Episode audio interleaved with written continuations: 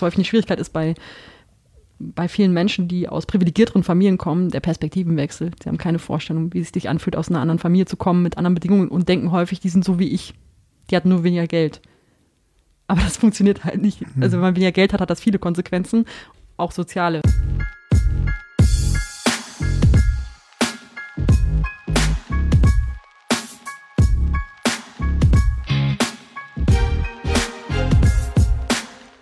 Hallo und herzlich willkommen zum Role Models Podcast. Wir sind Isa und David und wir sprechen hier im Podcast ganz offen und tiefgehend mit mutigen Frauen über ihre persönlichen Erfahrungen, Erkenntnisse und die vielen Facetten, die das Leben ausmachen.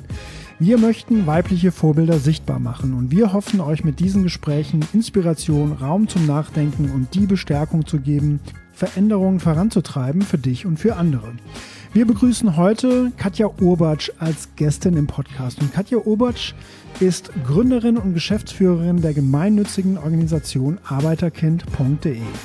Der Ansporn für die Gründung von arbeiterkind.de war, dass Katja ihre eigene Erfahrung als erste Hochschulabsolventin ihrer Familie an andere Arbeiterkinder weitergeben wollte. Und das Projekt hat sich seitdem zur größten zivilgesellschaftlichen Organisation zur Unterstützung von Studierenden der ersten Generation in Deutschland entwickelt. Und sie erreichen mittlerweile über 30.000 Menschen pro Jahr.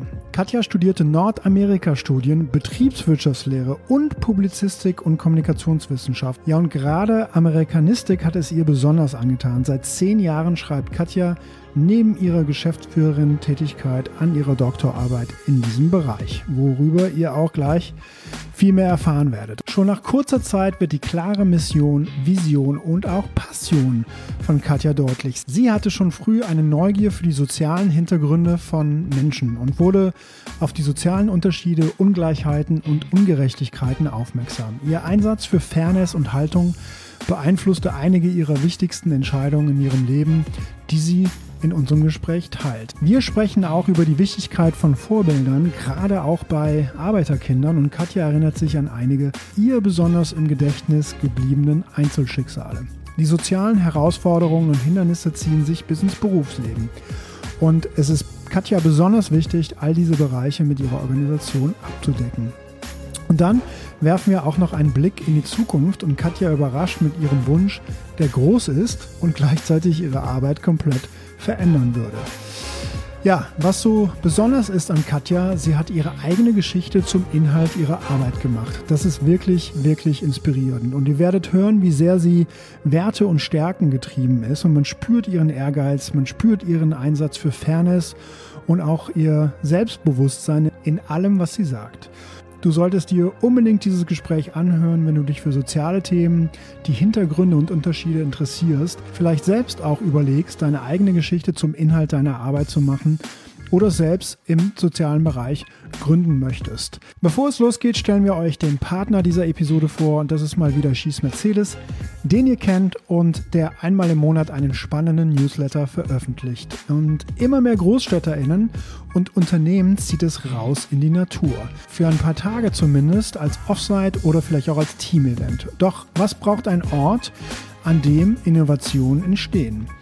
Ist Denken auf dem Land einfacher? Um diese Fragen geht es in der aktuellen Ausgabe des Schieß Mercedes Newsletters. Nora Vanessa Wohlert von Edition F trifft die Innovations- und Unternehmensberaterin Luisa Löwenstein. Und Luisa lebt und arbeitet in beiden Welten, mitten in Berlin und in einem kleinen Dorf in Brandenburg. Und in dem Dorf hat Luisa gemeinsam mit ihrem Mann The Field erschaffen, ein Offsite-Innovationsspace, den Teams nutzen, um außerhalb ihrer gewohnten Räumlichkeiten und fernab vom Tagesgeschäft an ihrer Strategie zu arbeiten. Und Luisa geht es nicht nur um den Ort, die Location und das Konzept der Räume, sondern mit Design Thinking, Storytelling und Strategie begleitet sie die Teamprozesse auch ganz persönlich, am liebsten schon weit im Vorfeld des geplanten Offsites und auch danach.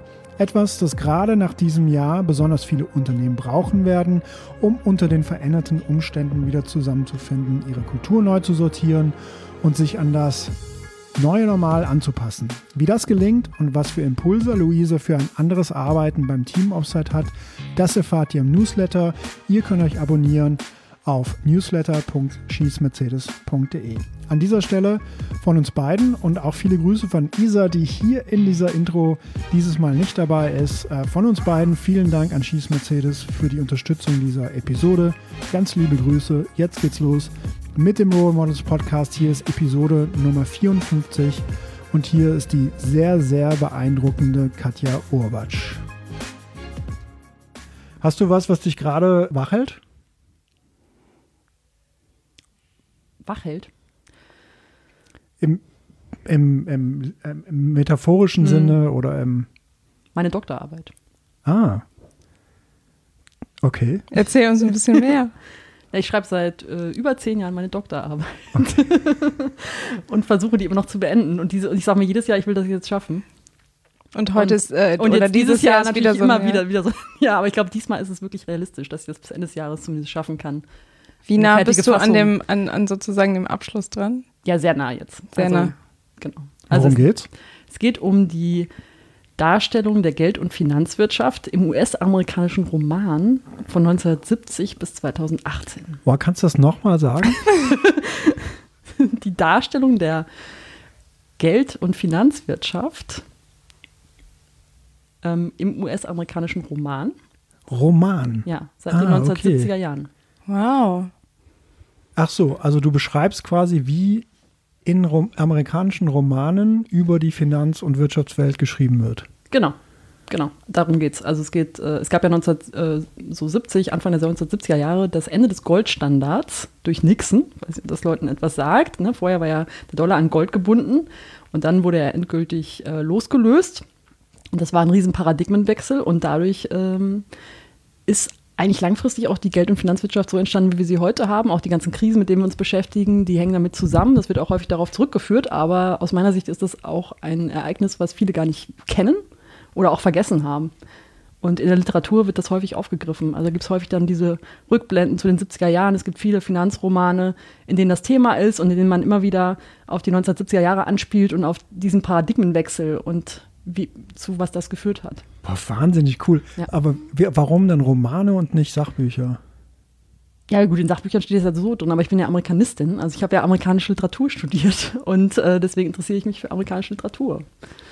Und in Literatur kann man natürlich bestimmte Themen auch nochmal anders darstellen als in Sachbüchern. Oh, wie cool. Ja, und wenn du, sa- wenn du sagst, du, du, du, du schreibst seit zehn Jahren an der Doktorarbeit, musst du immer wieder zurückgehen, weil neue Erkenntnisse dazukommen oder weil du neue Facetten erkennst? Oder wie kann man sich den Prozess, der ja sehr lang ist, wie kann man sich den vorstellen? Na, der Grund, warum der so lange ist, ist natürlich, dass ich das jetzt berufsbegleitend mache. Also ich hatte mal eine Stelle an der Uni Gießen und ähm, habe das mal eben hauptberuflich gemacht und dann habe ich Arbeiterkind hier gegründet und dann ist mein Weg ein bisschen anders geworden und deswegen bin ich immer wieder rausgeflogen und es war eben schwierig, da dran zu bleiben. In den letzten Jahren mache ich das wieder intensiver, aber es ist einfach mit einem Fulltime-Job und mehr eine große Herausforderung.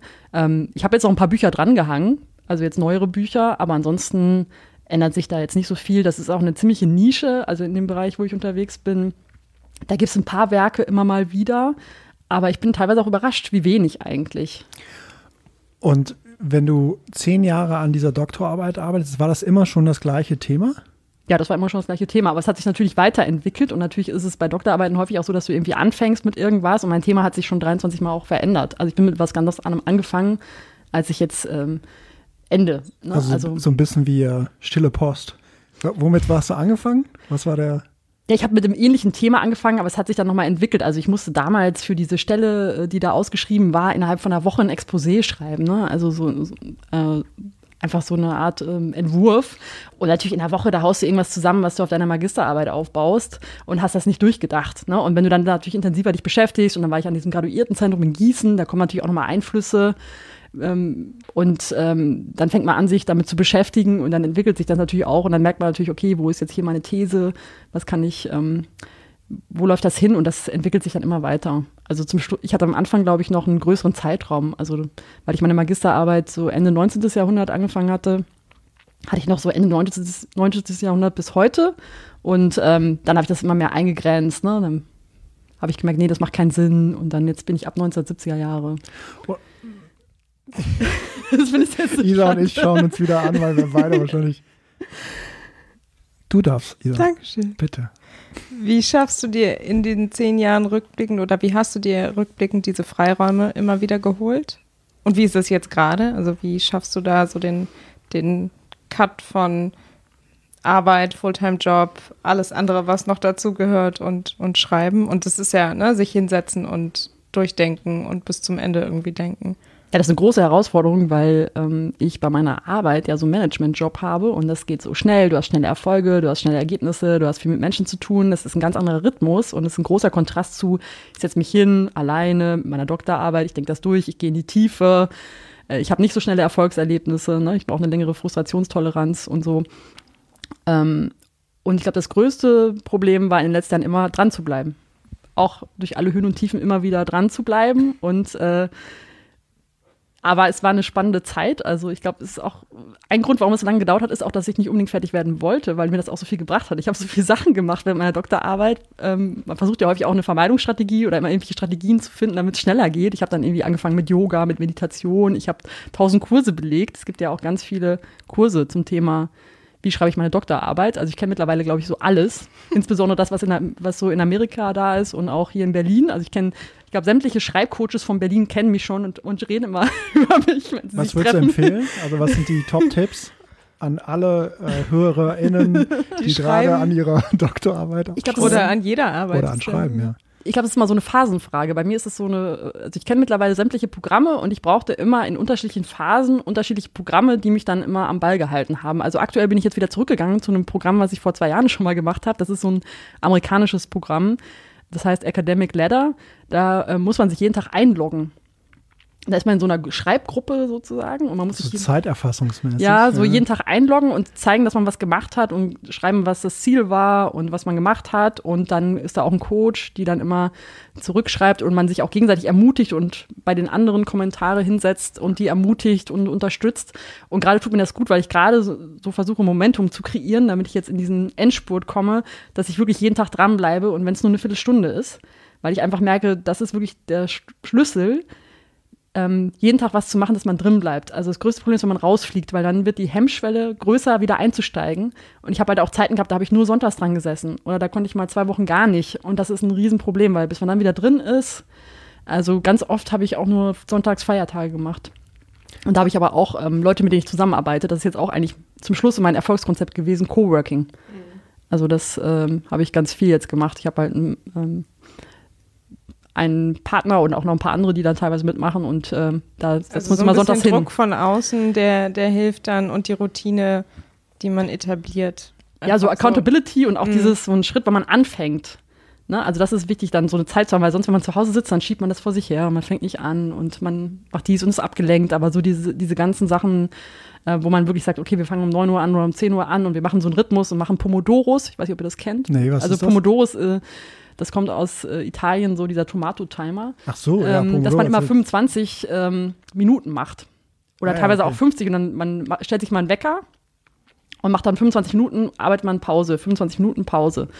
Ähm, das wird ja häufig auch so im Zeitmanagement benutzt. Genau, und so das Sprints, ist, ne? ja. Genau, und das ist so der, der Trend, dass man halt sich zusammen trifft, anfängt und dann immer diese Pomodoros macht und in der Pause quatscht.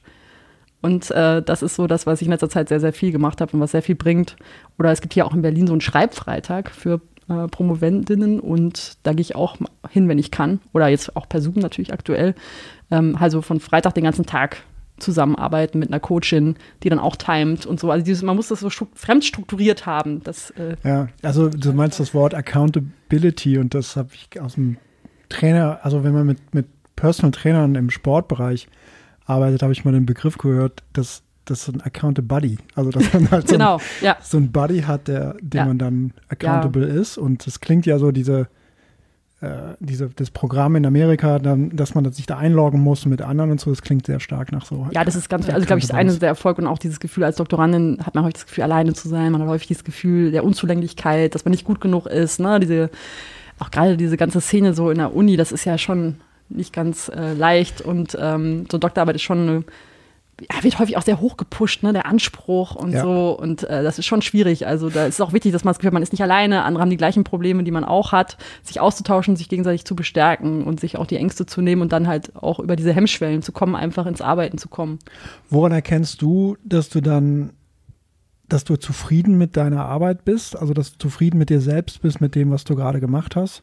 Besonders in so einem Umfeld, wo es, wo die Ansprüche so hoch ist, sind äh, von außen, aber auch vielleicht an dich selbst. Ne? Also man könnte die Arbeit immer wieder noch noch mal, man könnte noch mal rangehen. Wann, wann bist du zufrieden? Ja, noch bin ich nicht zufrieden, weil ich habe habe noch ziemlich viele äh, Texte, die noch nicht fertig sind. Aber ähm, ja, aber das ist auch ein Prozess, zufrieden zu sein und auch zu wissen, wann das Ende ist, weil eigentlich ist es nie zu Ende und irgendwann muss man es abgeben. Also das weiß ich auch noch nicht genau, wann ich dann zufrieden sein werde. Aber ich glaube, wenn ich das Gefühl habe, da ist ein roter Faden drin und das kann man jetzt so abgeben, also ich habe meinen Anspruch auch in den letzten Jahren schon runtergesetzt, weil ich ja froh bin, wenn ich es überhaupt noch schaffe, ja, weil das ja jetzt schon sehr lange äh, gedauert hat und ich manchmal nicht mehr dran geglaubt habe zwischendrin, ob ich das wirklich noch schaffen kann. Du hast vorhin gesagt, dass du die Doktorarbeit auch so oder dass der Prozess so lang ist, weil du auch gar nicht das Gefühl hattest, der soll aufhören, sondern er hat dich eigentlich total bereichert. Wann war denn bei dir der Punkt, wo du gemerkt hast, so, nee, jetzt möchte ich das gerne, dieses Kapitel, ne, wenn man es jetzt mal so metaphorisch denkt, das Kapitel jetzt abschließen? Also war das irgendwie so ein Aha-Moment, auf den du zurückgehen kannst? Ja, ich glaube zum einen, weil ich sehr lange wirklich irgendwo in der Mitte geschwommen bin. Das ist so, wenn man auf einem riesen See ist und man ist, wenn irgendwie beide Ufer sind ziemlich weit weg und man ist wirklich, man paddelt da so in der Mitte und man, man sieht das Ziel nicht, man weiß nicht, wo man hingeht, man weiß noch nicht, was die These ist. Und das ist wirklich die anstrengendste Zeit, wenn man so da paddelt und überhaupt nicht weiß und denkt, oh man, zurück kann ich irgendwie nicht, vor kann ich auch nicht. Und es ist gerade super anstrengend, ich weiß nicht wohin.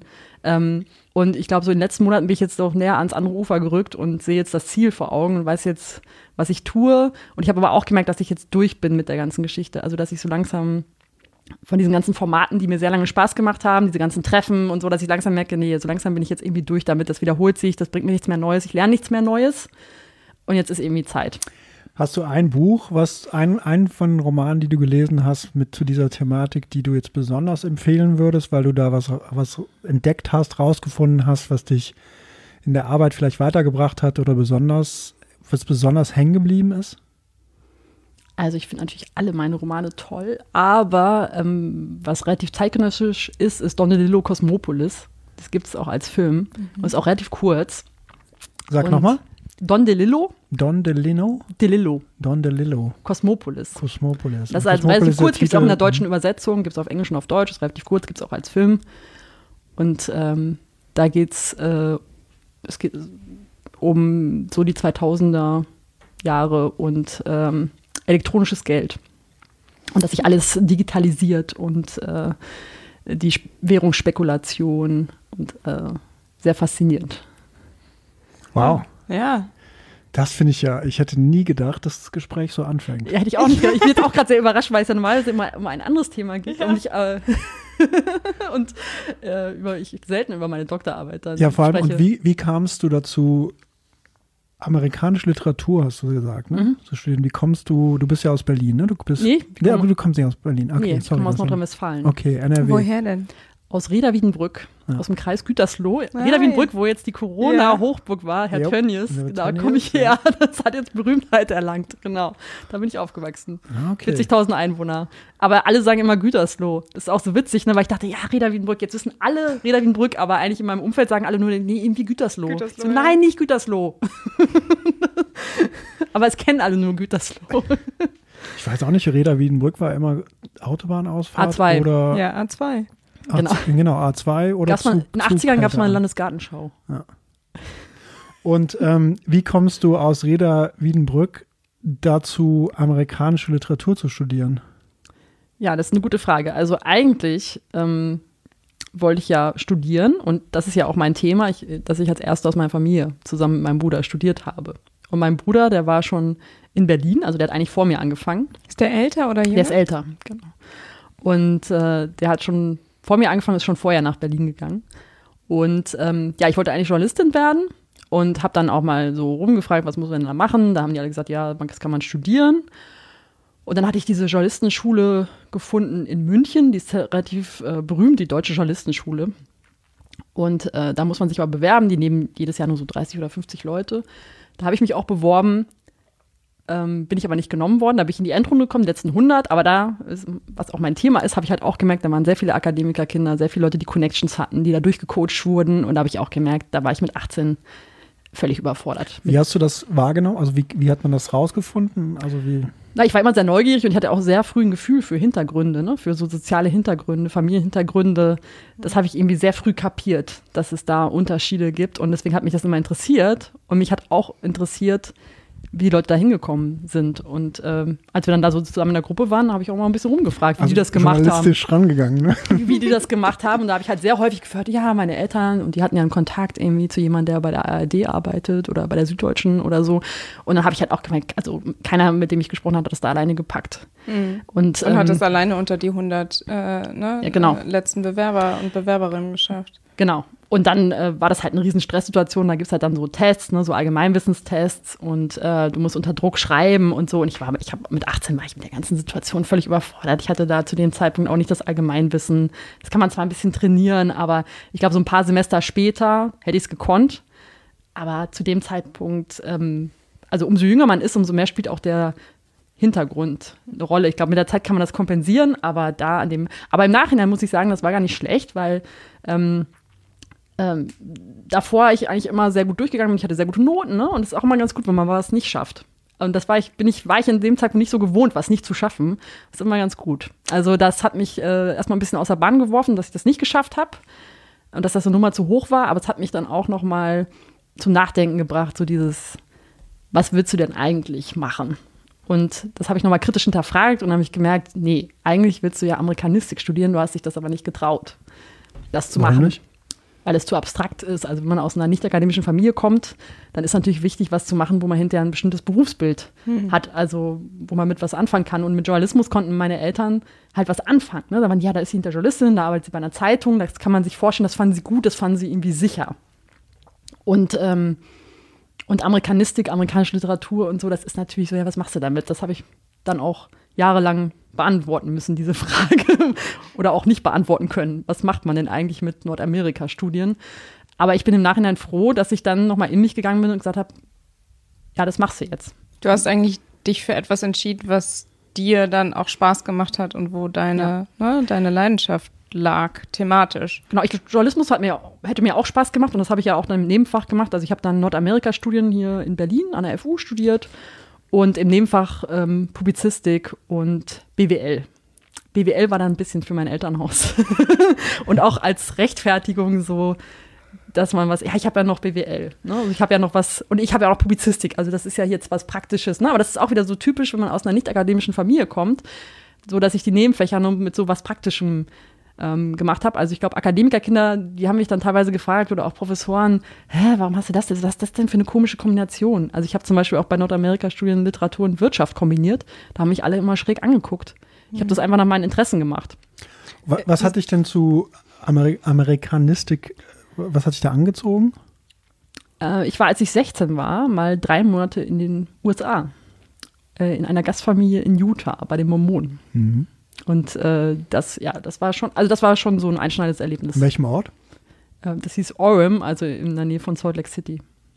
Und äh, ja, das war schon ein prägendes Erlebnis, so diese drei Monate an der Highschool in Amerika. Und ich habe auch früher in meiner Jugend sehr viel diese äh, amerikanischen College-Filme geguckt. Ich weiß nicht, ob ihr die kennt. So in den 80ern gab es das halt sehr viel im deutschen Fernsehen, so diese amerikanischen College-Filme und Aufstiegsfilme und so. Und das habe ich sehr, oder auch Highschool-Filme, oder wo jemand von Highschool dann ins College kommt oder irgendwie so. Also das habe ich sehr, sehr viel geguckt. Also es war auch damals so, mit amerikanischem Fernsehen gab es ja auch schon eine Menge und ich muss sagen, ich habe in meiner Kindheit mit meinem Bruder sehr viel Fernsehen geguckt. Also gerade so diese Vorabendserien, ich weiß nicht, ob ihr die kennt, so Simon Simon, ne? Ein Colt für alle Fälle und solche Sachen. MacGyver, Die habe ich nicht geguckt, aber A-Team, genau. A-Team, und das kommt ja jetzt ja. auch alles wieder. Das finde ich auch Ja. interessant, wie das jetzt alles wiederkommt und nochmal wieder Neu aufgelegt aufgeholt. wird. Ja, das ist echt Wer ist hier der interessant. Boss? Genau, aber ich glaube auch, weil Leute wie wir, also in unserer Altersklasse jetzt auch in führenden Positionen sitzen, die das dann alles wieder auflegen. Ja. Und, und dann, Ich hatte leider nicht so viele Programme zu Hause. Ich musste immer zu Freunden gehen. Bei uns war das eingeschränkt. eins, zwei, drei. Ja, Ja, am Anfang, aber irgendwann kam das ja. Das ja, war ja so, irgend, Ja, genau. dann kam das und dann- Privatfernsehen. genau, Oh, Und, dann dann war, dann ging die, die, die, die große Welt auf. Ja. Ja. Das weiß ich noch, da waren wir mal auch in der Ferien. Also am Anfang hatten wir das auch nicht, ne? Aber das war ja das Ding. Und dann waren wir immer mal in einer Ferienwohnung irgendwo in Norddeutschland und auf einmal so, wow, und mein Bruder so, wow, jetzt gibt's halt 1 RTL Pro 7 hier. Genau. ja, das waren noch Zeiten. Und hast du, ähm, also inwiefern hat dich die Zeit in Utah dann so geprägt, dass du sagst, okay, das ist was, was man jetzt im übertragenen Sinne auch studieren kann? Mm, Ja, es war eine sehr positive Zeit. Ähm, ich habe auch da eben amerikanische Literatur im Englischunterricht ähm, gelesen. Und ich war immer schon ganz gut auch in, in deutscher Literatur. Aber irgendwie hat mich amerikanische Literatur mehr interessiert. Ich kann gar nicht genau sagen, warum. Ich glaube, ich fand es auch ein bisschen einfacher, weil äh, die Amerikaner fangen ja eigentlich erst so richtig 1776 an mit der Unabhängigkeit. Und irgendwie ist der Zeitraum auch ein bisschen überschaubarer, als wenn man jetzt hier irgendwo im Mittelalter anfängt. Habe ich natürlich auch alles gemacht im Abi, aber ähm, irgendwie fand ich das, hat mich das fasziniert. Und da habe ich halt auch amerikanische Literatur gelesen und ähm, ja, fand das spannend und irgendwie fand ich so, so die amerikanische Kultur total spannend, aber vielleicht auch, weil es einfach so anders ist. Was findest du daran spannend? Also es gibt viele positive Aspekte, also in der Mentalität, die ich gut finde. Also dieses Ermutigende. Ich mag diese Encouragement-Karten von Hallmark und so, ne? Also dieses oft so dieses, was mir auch gesagt wurde, du kannst alles schaffen, was du willst. Also das war auch das, was mich in diesen Filmen, glaube ich, so inspiriert hat, ne? So auch bei mir so eine Aufsteigerbiografie. So dieses, wenn du fleißig bist, wenn du dich anstrengst, dann kannst du es schaffen. Und ähm, ich glaube, das hat mich dann immer schon inspiriert und, und ja, dieses, dass sie immer gesagt haben, ja klar kannst du das. Also in Deutschland kommt ja ganz häufig, ja, bist du sicher, dass du es schaffst? Willst du das wirklich machen? Hast du das studiert? Ja, genau. Oder äh, oft wird erstmal so das Negative, ne? Und in Amerika so, ja klar, wenn du das machen willst, mach das doch. Also und das fand ich auch in dieser amerikanischen Gastfamilie die, und in der Highschool war ich auch einmal äh, Student of the Week. Also, Heute denkt man, das ist irgendwie albern, aber es hat mir voll viel gegeben, ja, dass man so eine Auszeichnung da kriegt und überhaupt so diese Auszeichnung, dieses Ermutigende, dieses, ja, versuch das doch, ja, mach doch mal, geh doch mal ein Risiko. War das der Kontrast so ein bisschen zu dem, dem vielleicht Rückenwind oder nicht dem Rückenwind, sondern dem Gegenwind in Deutschland und dem Rückenwind, den du dort äh, erfahren hast? Ja, ich glaube schon. Also auch so, ne, dass, dass in meinem Umfeld so in Deutschland häufig auch so, ja, bist du sicher? Und, und eher so ein bisschen, häufig kommt ja eher so dieses Negative, lieber auf Nummer sicher gehen. Und, ähm, und ich wollte, glaube ich, immer schon irgendwie raus und irgendwie meinen Horizont erweitern und, und weiter. Und ich glaube, dieses amerikanische, dieses vom Tellerwäscher zum Millionär, auch wenn ich jetzt aus der Mittelschicht komme, ne, das nicht jetzt nicht ganz so krass ist, aber so dieses, du kannst weitergehen, du kannst über dich hinauswachsen, du kannst mehr schaffen, als du denkst. Und diese Ermutigung und ähm, immer weiter zu lernen ähm, und nicht dieses engstirnige, kleinbürgerliche, ne, also das, ähm, und dieses ja Negative, das kannst du nicht, bist du sicher, dass du das schaffst und so. Oder auch dieses dann häufig, es gar nicht erst zu probieren. Ne? Oder auch, ich finde ich ja auch immer schön, dieses amerikanische, ja, probier's doch, dann scheiterst du eben. Aber auch daran wächst man und äh, vielleicht scheiterst du auch fünfmal und beim sechsten Mal aber vielleicht auch nicht mehr. Und dass es auch einen Wert hat zu scheitern. Und ne, ich glaube, wir Deutschen, wir sind häufig so lieber auf Nummer sicher und wir haben eine riesen Angst vorm Scheitern.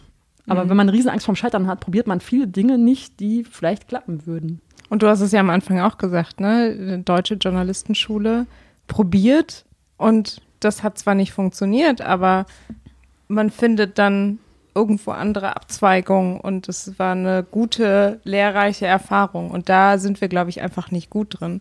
Ne? Das, also das auszuprobieren und auch diese Fehlermomente oder diese versagenden Momente vielleicht im ersten Moment als irgendwie eine Bereicherung anzusehen. Ne? Ja, und ich glaube auch im Nachhinein, ich würde auch sagen, man lernt am meisten, wenn man vor die Wand rennt. Also wenn, wenn alles immer gut läuft, dann hinterfragt man das auch nicht. Also ich hatte auch so einen Moment in zum Beispiel meinem Studium, da bin ich durch eine BWL-Prüfung durchgefallen. Ne? Das war für mich erstmal der Weltuntergang. Weil ich halt auch mal gewohnt war, gute Noten zu haben, ne? Und dass immer alles irgendwie klappt. Und dann hat es mal nicht geklappt. Und das, ja, da hatte ich schon ein Identitätsproblem. Weil das irgendwie nicht zu meiner Identität gepasst hat, dass ich mal durch eine Klausur falle. Und natürlich in meinem Umfeld dann teilweise, ja, bist du sicher, dass das, willst du nicht doch lieber was anderes machen und so. Ne? Das ist auch wieder so typisch. Wo kommt das her, dass du, dass das nicht zu deiner Identität passte? Ja, weil ich immer erfolgreich war. Ich hatte immer gute Noten. Ne? Und dann ist man, wenn man immer gute Noten hat und immer alles so läuft, dann ist man das nicht gewohnt, dass man mal eine schlechte Note hat und dann passt das nicht zur eigenen Identität, weil man hat ja das mit seiner Identität verknüpft. Und das Problem ist auch, dass du mit deiner Identität dann verknüpfst deinen Wert, also mit den Noten. Du beziehst dann deinen, ne, den, den Wert, den du hast, über deine Noten. Ähm, und das war mal ein guter Moment, weil ich das dann kritisch hinterfragt habe und, und äh, gemerkt habe, das kannst du jetzt nicht mehr machen. Weil sonst bist du ja wertlos. So. Und dann muss ich das verändern. Neu programmieren. ne? Ja, dann muss ich das neu programmieren und dann musste ich auch lernen, ah, manchmal muss man auch kreativ sein. Ich meine, durch diese Klausuren sind 80 Prozent durchgefallen. Das war auch eine fiese Klausur, wie das halt manchmal so ist bei gerade Wirtschaft, Ingenieurwissenschaften und so weiter. Ähm, also da wusste ich auch schon, ich bin jetzt nicht die Einzige, die hier durchgefallen ist, aber da habe ich auch gemerkt, ja, ich, das kann ich jetzt auch nominal schreiben, wird nicht viel bringen, weil dieser Prof einfach so schwierig ist und der immer solche Klausuren stellt. Also äh, wie äh, kommt man denn darum herum? Und dann habe ich auch mal Wege gefunden, ja, manchmal muss man auch einen Umweg nehmen. Ne? Und dann habe ich die Studienordnung gewechselt und dann habe ich Rechnungswesen gemacht. und da hatte ich dann eine 2. Also das ist dann, ne? oder auch, auch so eine Haltung zu entwickeln. System gehackt. Genau, und gerade auch so eine Haltung zu entwickeln. Ähm, ich muss auch nicht immer nur eins und zwei haben und viel gewinnt und manchmal muss man auch einfach nur durchkommen und pragmatisch sein und nicht immer die Beste sein wollen und so, ne? Also das war halt auch ein Prozess. Ähm, Gibt es ähm, gibt's aus, der äh, aus der amerikanischen Literatur ein Werk oder mehrere Werke, die auf die du zurückblickst und sagst, das war, die haben das so, dieses Interesse entfacht? Ich würde nicht sagen entfacht, ähm, aber ich habe am Anfang meines Studiums am Savini-Platz hier in Berlin in einer Buchhandlung ein Buch gefunden. Äh, das war äh, von Gertrud Stein, äh, die Autobiografie von Alice B. Toklas. Das gibt es auch auf Deutsch und Englisch. Äh, Gertrud Stein hat ja in den ähm, so Anfang des 19, 20. Jahrhunderts, also so 1920er Jahren vor allem, in Paris gelebt. Und äh, Alice B. Toklas war ihre Les Partnerin und die waren lesbisch. Und ähm, das Buch hat mich sehr inspiriert, weil die hat äh, damals verkehrt dann mit Hemingway und äh, Picasso und also mit diesen ganzen Malern und Schriftstellern und äh, hat ja dieses Wort auch geprägt, Lost Generation. Und das hat mich äh, sehr fasziniert. Also das hat auch dazu geführt, dass ich dann sehr viel da in dem Bereich gemacht habe zu diesen Autoren Hemingway, Fitzgerald ähm, und auch ein paar andere Autorinnen aus der Zeit, dass mich das auch bis heute ähm, fasziniert. Und dann bin ich aber so über Hemingway, Fitzgerald und so, Great Gatsby, auch so mehr zu, zu Geld gekommen und zum äh, Gesellschaftsroman. Und das interessiert mich somit auch am meisten, so der US-amerikanische Gesellschaftsroman bis heute. Das ist eigentlich so auch sowas, was viele überhaupt nicht interessiert, aber das interessiert mich halt, weil mich halt auch Klasse interessiert, ne? Klassengesellschaft, Klasse, Aufstieg und so weiter. Ähm, und äh, deswegen sind das so, ja, gerade diese ganzen Romane, das äh, insbesondere fängt das so an im 19. Jahrhundert und geht dann ins, ins 20. Das interessiert mich sehr, aber jetzt auch eben, man kann das ja auch weiterziehen bis heute. Was, was, was findest du heute gut? Ja, das sind dann so diese, ähm, diese Romane, auch Finanzromane, ne? Und die, äh, das interessiert mich äh, sehr. Ähm, es gab jetzt gerade einen Roman, den ich jetzt zum Schluss noch dazugenommen habe, der heißt Lake Success. Late Success. Lake, Lake. Lake Success, das ist ein äh, neuerer Finanzroman. Ähm, den Autor, Namen habe ich gerade nicht parat, aber das findet man. Ähm, und ich habe gerade noch ein ganz cooles Buch gelesen. Da muss ich gerade überlegen, ob mir der Name noch ähm, einfällt. The Believers.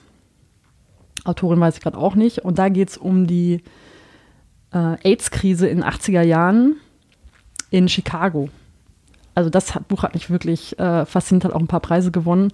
Ähm, also ich noch, das war mir nicht klar, weil ich bin ja 79 geboren und ich habe natürlich AIDS mitbekommen und äh, auch diese, gibt AIDS keine Chance, diese ganzen ja. äh, Werbungen, die wir hatten, mhm. aber ähm, natürlich habe ich das damals nicht so richtig verstanden und sie arbeitet das eben narrativ nochmal auf, indem sie eben ähm, in Chicago diese Szene untersucht hat und das dann in ihrem Roman verarbeitet hat. Das ist natürlich nicht alles ähm, eins zu eins, aber ist schon sehr nah dran und das natürlich auch nochmal plastisch macht durch einzelne Figuren, die dann auch sterben und auch gezeigt hat, wie in so einem Freundeskreis äh, auf einmal 75 Prozent äh, der Leute innerhalb von sehr kurzer Zeit gestorben sind. Was das bedeutet, was das für Leute, die heute noch leben und das damals miterlebt haben, bedeutet. Und wie die das auch traumatisiert hat und wie die das weitergetragen haben, auch wieder an ihre Kinder irgendwie weitergegeben haben in irgendeiner Form. Also das hat mich sehr fasziniert. Das Buch war eine der faszinierendsten Bücher, die ich in letzter Zeit gelesen habe. The Believers. The, The Believers. Believers. Mhm. Du hast ganz viel schon von Büchern, Schlüssel, ich nenne sie jetzt mal so Schlüsselbücher, Schlüsselfilmen oder Serien gesprochen und Schlüsselmomenten auf deinem Weg.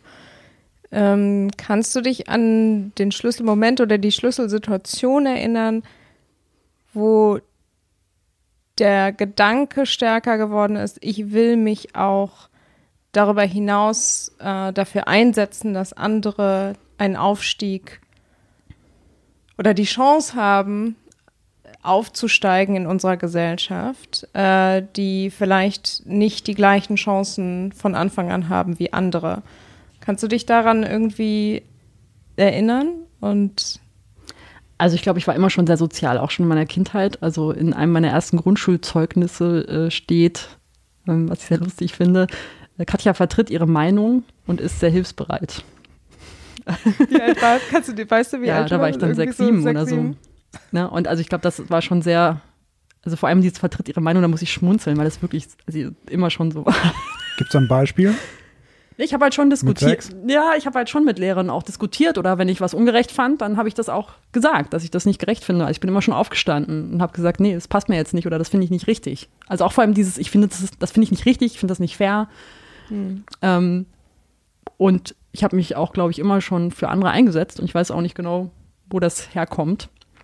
Also, dass ich immer schon einen Blick hatte auch für andere und nicht nur für mich selber. Oder wenn ich dann eben in der Schule mit meinen Aufgaben schon fertig war, habe ich mal versucht, nochmal anderen zu helfen. Also ich habe da irgendwie immer schon einen Blick für gehabt. Ähm, und ich habe auch im Sport, also ich war, habe viel Sport gemacht und so, da habe ich auch gemerkt, da hat mir dieser, dieser Leistungswille gefehlt. Also ich habe dann auch Richtung Leistungssport mich bewegt, aber so der absolute Durchbruch, da bin ich nie hingekommen und habe ich dann auch eigentlich dagegen entschieden, weil das nicht meins war, weil ich viel zu sozial bin. Also ich gebe dann immer den Ball ab und möchte, dass andere auch mal einen Korb machen. Das, ähm, und daran ist es dann auch gescheitert. Das macht mir viel mehr Spaß, als wenn ich jetzt jeden Korb mache. Und wenn man richtig Leistungssport machen will, dann muss man wirklich so diesen Ego-Zocker haben. Ne? Das habe ich jetzt auch noch mal gesehen äh, bei dieser Michael Jordan-Dokumentation, ne? die Ja. Chicago Bulls, die ich mir angeguckt habe, weil ich ja Basketball gespielt habe, auf Netflix. Ähm, da habe ich auch noch mal gemerkt, was das für ein Ego-Zocker war. Und das fand ich erschreckend. Also fand ich erschreckend, wusste dass man das so ein. Ego-Zocker Ja, sein muss, ja. um so weit zu kommen, wie er gekommen Ja. ist. Ne? Das fand War, ich schon, ich, Last Chance oder Last Dance? Last Last Dance, genau. ja. ja, also das fand ich, ja, interessant. Aber das ist häufig bei Leistungssportlern auch so, die, die können nicht verlieren. Und das, das ist eben dieses, ich kann verlieren. Also Ich da habe ich kein Problem Mhm. mit. Ich habe das auch, äh, auch auf Netflix, diese Drive to Survive Dokumentation gesehen, die über ähm, Formel 1 Rennfahrer ist, die da auch mit ganz früh 17, 18 ja da wirklich sitzen und sagen, ich will Weltmeister werden und was das für ein Zirkus ist, wie die sich gegenseitig da wie Alpha-Tiere da verhalten, auch, auch wenn es um Gewinnen geht. Also ich finde das faszinierend zu sehen, wie die ticken. Also wie ein Mensch tickt, dass der oder die dann solche Dinge sagen in so einer Dokumentation, dass man die so wahrnimmt, dass sie sich auch auf der Strecke so verhalten. Ne? Auch so, also so eine sehr faszinierende Art, Typ von Mensch. So, äh, äh, und wie man da hinkommt. Und ne, also das, ich finde das eine ganz einzigartige Sache, über die ich so, eigentlich so gar nicht so drüber nachdenke.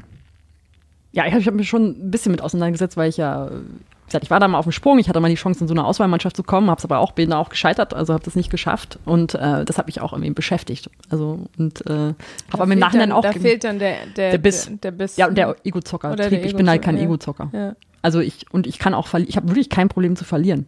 Und ich habe mich damals halt immer schon gefragt, ja, okay, wir spielen jetzt hier Liga, Basketballmannschaft, ne? Ich meine, wer weiß in zehn Jahren noch, ob wir jetzt auf Nummer 1, 3 oder 5 waren, in welchem Jahr genau, bei welchem Jahrgang mit 13, mit 15, wer weiß das noch? Und ich habe das noch, habe das nie verstanden. Dann auch diese ganzen Trainer, häufig männlich, die auf Biegen und Brechen gewinnen wollten oder die ja auch schon 20 Punkte vorlagen oder 30 und immer noch ihre erste fünf, also das sind dann so die Top-Spieler auf dem Feld haben und die nicht runternehmen und nicht mal ein paar andere Leute spielen lassen und so.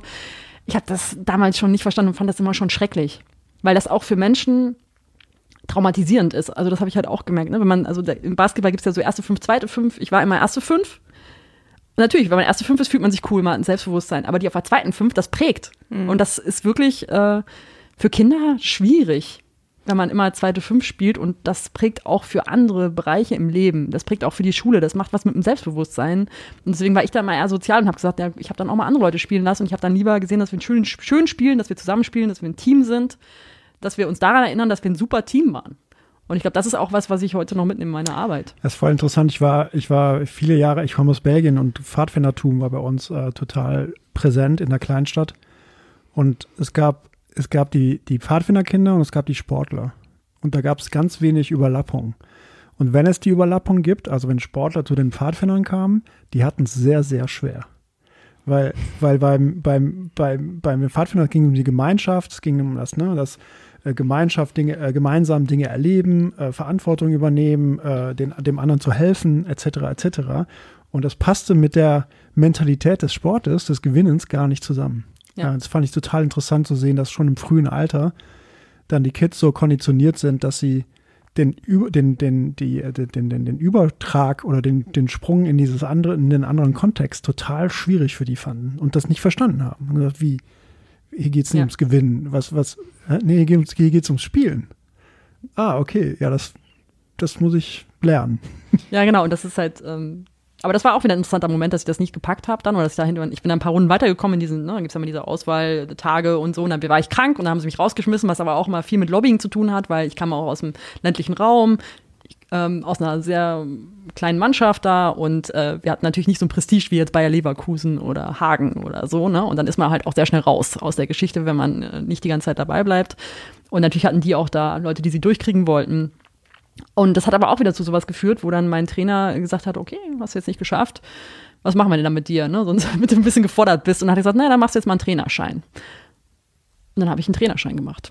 Und das war eigentlich viel besser für mich. Also das ist auch mal so, dass man halt scheitert, aber dann merkt Weil du dann genau das anwenden konntest, was du eigentlich im Team ja auch immer ne, so versucht hast. So die anderen spielen zu lassen oder ähm, Chancen kreieren, Chancen bestärken. kreieren. Genau, das zum einen, aber auch zum anderen glaube ich auch, weil mir das zu langweilig, also war einfach nur auf Leistung zu spielen. Mhm. Also es war mir auch zu langweilig. Also ich wollte auch immer was lernen und klar, man lernt auch beim Leistungsbasketball was immer mal wieder dazu, aber ähm, dann immer nur auf Biegen und Brechen, das zu optimieren, bestimmte Dinge zu optimieren. Und ähm, das hat mir viel mehr Spaß gemacht, dann diese Trainerlehrgänge zu machen. Das ging ja häufig dann auch eine Woche und ich war da häufig die Jüngste und auch eine der wenigen Frauen.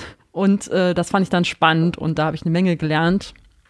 Und dann habe ich den ersten Trainerschein gemacht, dann habe ich den zweiten Trainerschein gemacht und so. Und äh, das ähm, da habe ich eine Menge gelernt, auch jetzt für die Arbeit, ne? Also weil das ist ja eh nicht, ich habe jetzt auch eine, eine, Mannschaft sozusagen und coache und habe auch eher dieses Verständnis in meiner Arbeit als Coach. Ähm, und das finde ich auch heute noch spannend, weil wenn ich jetzt Basketball gucke, wenn ich jetzt diese Dokumentation äh, angucke mit Michael Jordan, da sehe ich natürlich auch nochmal diese Systeme und so und das finde ich super spannend. Oder ich gehe mit meinem Freund mal zu Alba Berlin und der, der findet das total toll, wenn ich da mit ihm auf der Tribüne sitze, gerade ja leider nicht, aber hoffentlich demnächst wieder und ihm dann die Systeme erkläre oder das so einschätze, wie die spielen. Das macht mir auch Spaß. Du hast vorhin ganz kurz gesagt, diejenigen, die auf der Bank sitzen, also die zweiten fünf, ich habe Hockey gespielt, bei uns gab es auch immer erste Mannschaft, zweite Mannschaft, die sind eigentlich davon total geprägt, von dieser Situation. Äh, entweder nur in Freundschaftsspielen spielen zu dürfen, so war das bei uns immer. Ne? Also wenn der Gegner schwach war oder man wusste, okay, man braucht die Punkte eigentlich nicht mehr, dann durfte die zweite Mannschaft ausfällt. Und diese Prägung zieht sich, hast du gesagt, zieht sich oder kann sich durch das, durch das Leben durchziehen. Wie knackt man das denn? Beziehungsweise wie knackst du das mit deiner Arbeit, mit Arbeiterkind und deinem, deinem Engagement und diesem Blick darauf, diese Entwicklung vielleicht zu knacken? Ja, das hat natürlich auch wieder viel, auch das, die Frage ist ja, warum sitzt man auf der Bank? Manchmal ist es auch ein bisschen Zufall, ne? Ist auch ein bisschen Genroulette, wie man so aufgestellt ist, äh, ob man sportlich ist oder nicht. Aber häufig hat es natürlich auch was mit For Förderung zu tun. Ähm, ja, und ja. Ähm, aus was für einem Elternhaus man kommt. Und ob man Sommercamp mitmachen kann oder nicht. Genau. Ne? Also, ja, und so was man für Bedingungen zu Hause hat und ob man wirklich zweimal oder dreimal die Woche zum Training kommen kann oder nicht. Aber nicht nur. Ähm, da habe ich halt was von meinem Trainer gelernt, äh, dem ich wirklich sehr viel zu verdanken habe, weil der immer dann gesagt hat, ja, mach's mal hier. Der hat mich immer wieder in, in Verantwortungspositionen und Herausforderungen gesetzt. Er hat dann gesagt, ja, machst jetzt einen Trainerschein, dann machst du den nächsten Trainerschein. Hier ist eine Mannschaft, jetzt mach mal und so, ne? Und so hat mich immer wieder gepusht. Ähm, und äh, so habe ich mich halt sehr äh, weiterentwickelt. Und was er gemacht hat, er hatte halt eine, einen Verein aufgebaut, äh, einen relativ kleinen Verein im ländlichen Raum, wo man einfach auch nicht so viele Leute hat. Ne? Da hast du natürlich auch nicht so viele Top-Talente. Und da hat er aber verstanden, okay, ich muss mit dem arbeiten, was ich habe. Und ich kann jetzt nicht sagen, okay, wie jetzt Hagen oder Leverkusen, ich schmeiße alle raus und ich nehme nur meine, oder bei FC Bayern München, ich kaufe mir jetzt hier nur die Topstars, sondern man muss halt arbeiten mit dem, was man hat. Und dann hat er so eine Perspektive gehabt, naja, hier hat doch jeder eine Stärke. Also gucken wir mal, wer hier welche Stärke hat. Und wenn jemand zum Beispiel ein bisschen stämmiger ist, ist doch super für unter den Kopf ausblocken, dann machst du halt erstmal nur das. Oder wir hatten halt auch so zwei Zwillinge, die konnten nicht besonders gut mit dem Ball umgehen aber die waren wahnsinnig schnell. Das heißt, die haben dann so Pressverteidigung gemacht, zu zweit. Und das war schon richtig cool. Ja, und dann haben wir denen die Bälle abgenommen und jemand anders, der besser ähm, eben äh, werfen konnte und so, hat dann das gemacht. Also wirklich auf die Stärken zu gehen und zu gucken, was bringen die denn? Und die zu nutzen und nicht zu sagen, hier ist mein Standard, ich möchte jetzt, dass jeder hier Michael Jordan ist und alles kann. Äh, und, und das muss man jetzt erreichen, sondern mit den Stärken zu arbeiten und damit anzufangen. Und dann entwickeln die ja auch ein Selbstbewusstsein, weil sie dann Erfolgserlebnisse haben. Und dann kann man vielleicht auch mal anfangen, was anderes zu lernen. Ne, weil man ist man auch nicht mehr so gehemmt. Wenn alles nicht funktioniert, dann bist du gehemmt, dann willst du auch nichts Neues lernen. Dann denkst du immer, das läuft jetzt hier irgendwie nicht. Ähm, aber wenn man Erfolgserlebnisse hat, dann willst du noch mehr lernen. Dann ist auch okay, wenn man was nicht funktioniert. So. Und ähm, also das hat mich sehr geprägt, so mit den Stärken zu arbeiten. Und äh, ich finde, das ist ja auch bei Kindern aus nicht akademischen Familien häufig der Fall. Da wird immer nur, oder auch überhaupt in der Schule, ne, da wird immer auf die Schwächen. Du kannst kein Mathe. Du kannst kein Englisch. Du kannst dies nicht, du kannst das nicht. Und das ist natürlich auch wieder, finde ich, sehr deutsch Ne? Und in Amerika macht man das nicht unbedingt so. Ähm, und das finde ich auch sehr entmutigend. Also mir hat man auch gesagt, so äh, die erste Englischlehrerin, ja, du wirst nie richtig Englisch sprechen. Ja, ich kann das jetzt vielleicht nicht alles so toll aussprechen, aber ich habe hinterher gemerkt, in Amerika, das spielt überhaupt keine Rolle. Das interessiert die überhaupt nicht, weil die denken, ja, du bist Deutsche, du sprichst natürlich nicht wie Native Speaker. Das ist auch so eine deutsche Angewohnheit, dass wir immer denken, wir müssen alle wie Native Speaker sprechen. Das tue ich halt nicht. Ähm, aber ich habe auch da in Amerika dann gemerkt, das interessiert die überhaupt nicht. Die interessieren sich für das, was ich zu sagen habe, also für den Inhalt. Und danach hatte ich halt im Englischunterricht immer Inhalt 1, äh, Fehlerquotient 5. aber äh, ja, weil es immer mehr um die Inhalte ging. Ne? Und ähm, also aber dieses typische auf die Schwächen gehen, immer Defizite, das ist so, das ist so deutsch und das finde ich äh, schwierig, also wirklich mit den Stärken ja, zu arbeiten und auch zum Beispiel bei Arbeiterkindern. Arbeiterkinder haben Stärken, aber wir verweisen natürlich immer auf die Schwächen. Äh, Finde ich ein guten, gutes Spring, äh, Sprungbrett, äh, um mehr über Arbeiterkind äh, zu sprechen. Und ich finde das schön, wie du das eigentlich jetzt so, diesen ganzen Gespräch schon, schon eingeführt hast, weil, weil du uns die Chance gegeben hast, also ganz viel über dich äh, herauszufinden, bevor wir über den Inhalt deiner aktuellen Arbeit sprechen. Und ich habe so ein paar Notizen gemacht. Also man spürt ja wirklich deinen Ehrgeiz, wie du über die Dinge sprichst. Man, äh, du hast geteilt, dass die Herkunft klasse, also dass der Ursprung, wo man herkommt, total wichtig ist. Ähm, dass so Werte äh, wie Fairness ähm, ne, so wirklich, äh, zum, also wirklich verankert sind, schon vom, vom Alter sechs, sechs Jahre, äh, ähm, ne, auszusprechen, wenn du, wenn du merkst, dass was nicht richtig ist. Bestärkung anderer, sehr sozial, also sich um andere auch zu kümmern, das über ein Coaching also über, über eine Coaching-Methode zu tun und so, das ist ja total super. Also es überrascht ja auch ja dann gar nicht, äh, dass du das tust, was du heute tust. Aber magst du ein bisschen darüber sprechen, was du heute so machst? Ja, also ich habe ähm, eine gemeinnützige Organisation gegründet vor zwölf Jahren, die heißt Arbeiterkind.de. Für alle, die als Erste aus ihrer Familie studieren, weil ich ja eben auch als Erste aus meiner Familie einen Hochschulabschluss erreicht habe. Und was wir machen ist, wir haben Ehrenamtliche in ganz Deutschland in 80 lokalen Arbeiterkindgruppen, größtenteils auch die ersten aus ihrer Familie, die studieren oder studiert haben. Und wir gehen in die Schulen, gerade leider nicht, gerade machen wir es online, äh, machen Informationsveranstaltungen und sind Vorbilder für andere, die älteren Geschwister, die man selber nicht hat, und wollen Mut machen, auch diesen Weg zu gehen, als Erste aus der Familie zu studieren und unterstützen eben dabei.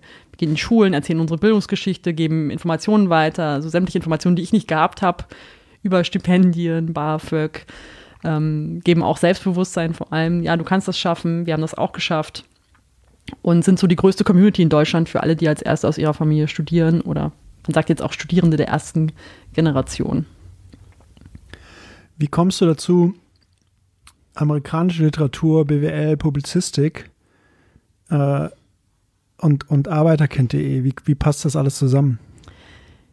Ja, das war halt so, dass ich dann eben nach Berlin gegangen bin zum Studium. Und gerade so Amerikanistik ist jetzt kein typisches Aufsteiger-Studienfach. Ne? Und das war mir natürlich auch vorher alles überhaupt nicht klar. Mir war auch nicht klar, dass das hier in Berlin auch relativ prestigeträchtiges Institut ist.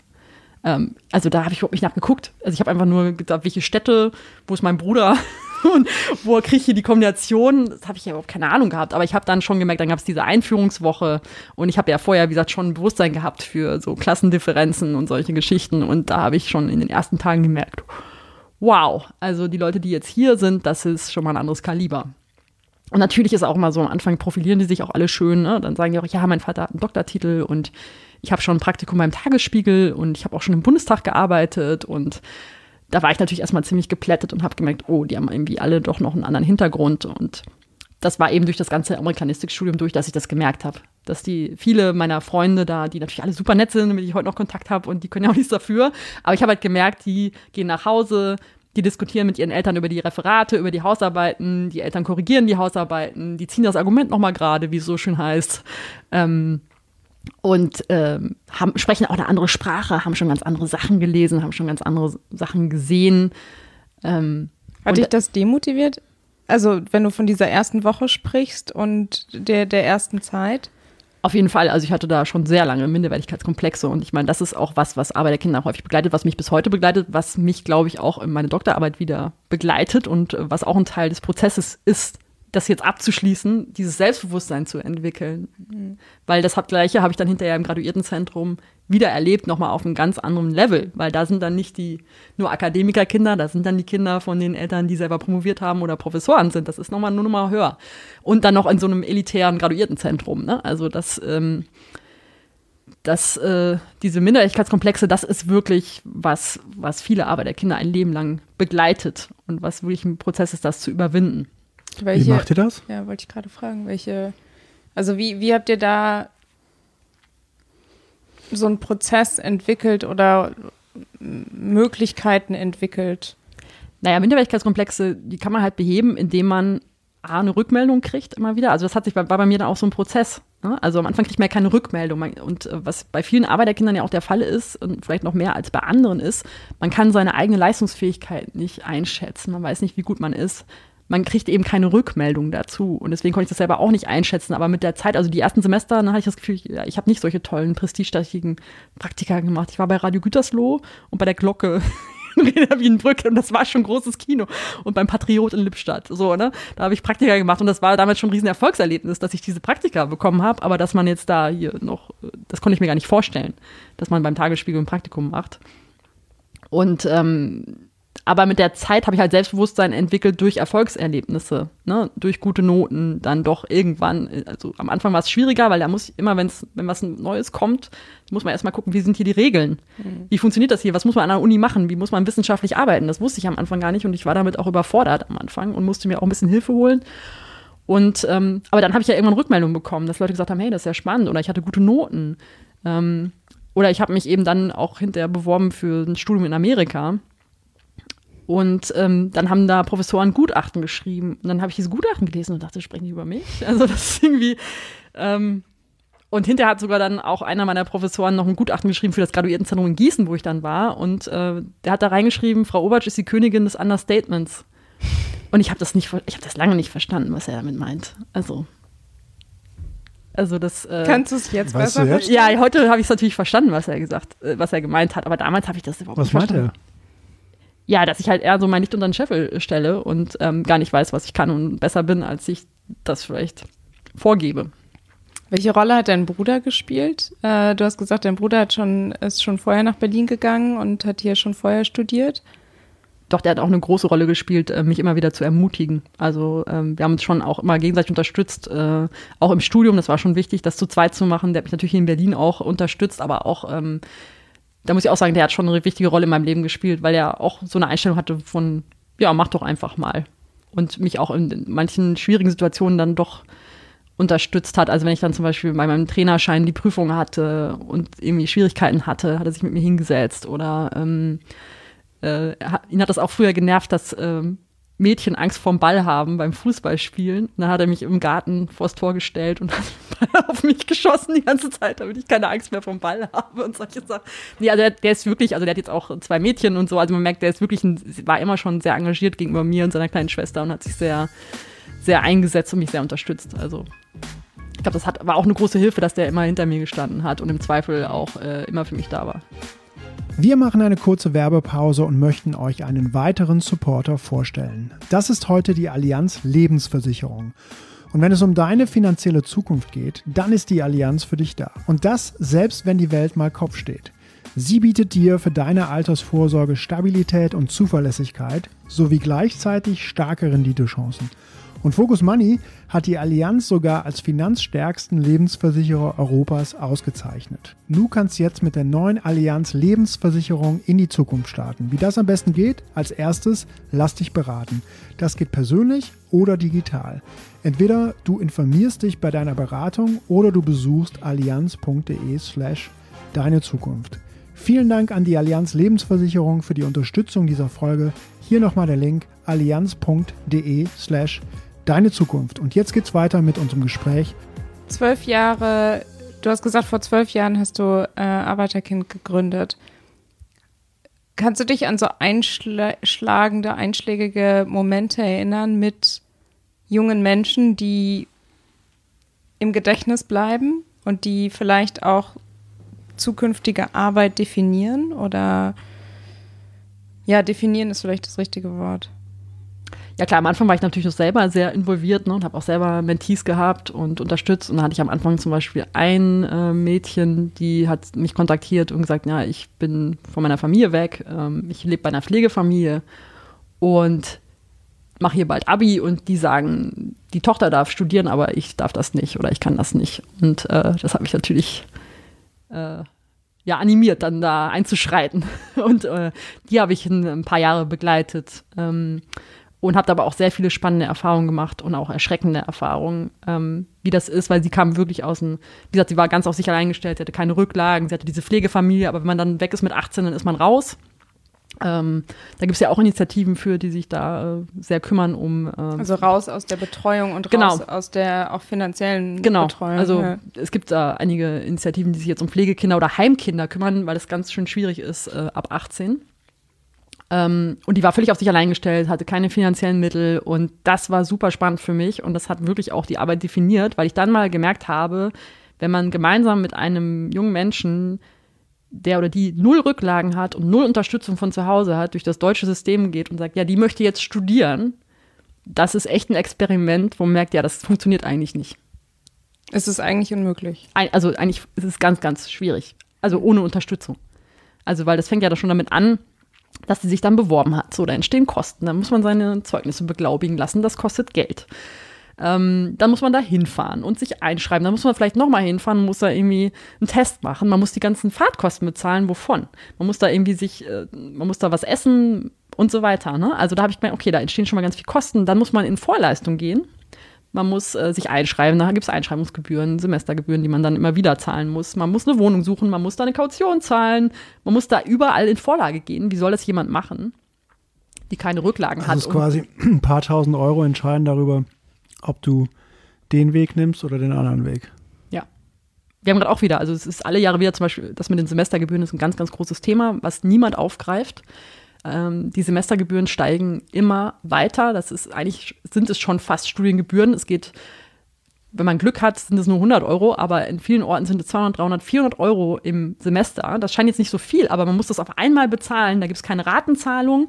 Neben allem, was man sonst noch zahlen muss, das wird im BAföG überhaupt nicht berücksichtigt.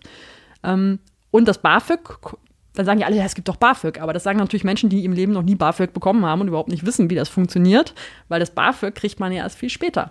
Also man kann das BAföG sehr früh beantragen, man kann es auch versuchen, möglichst frühzeitig zu machen, aber auch dann kommt es frühestens, würde ich sagen, Oktober, November, Dezember, wenn man Pech hat, Januar, Februar, wenn es noch Probleme gibt, noch länger.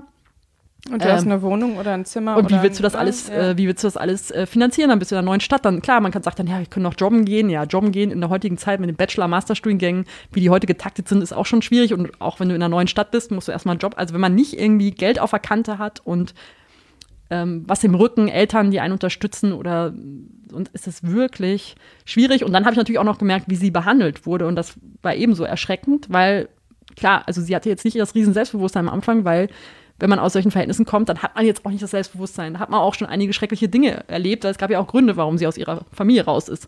Ähm, und also ich fand es auch interessant, wie sie dann beim BAföG-Amt und so weiter behandelt wurde und erschreckend. Und als ich dann, wenn die dann merken, ah, da steht jemand dahinter und da ruft dann die Frau Obertsch an, dann läuft das eben anders. Und das habe ich auch gemerkt, dass Menschen merken, ob man jemanden hinter sich hat. Also man merkt, ob man ein Kind hat, wo dann der Vater oder die Mutter kommt und sagt, ja, was ist denn hier los? So geht das nicht. Und das merken auch Lehrerinnen und Lehrer unbewusst. Das merken sehr viele Menschen in Ämtern. Und leider haben die sich häufig dann nicht so im Griff und nutzen das auch aus.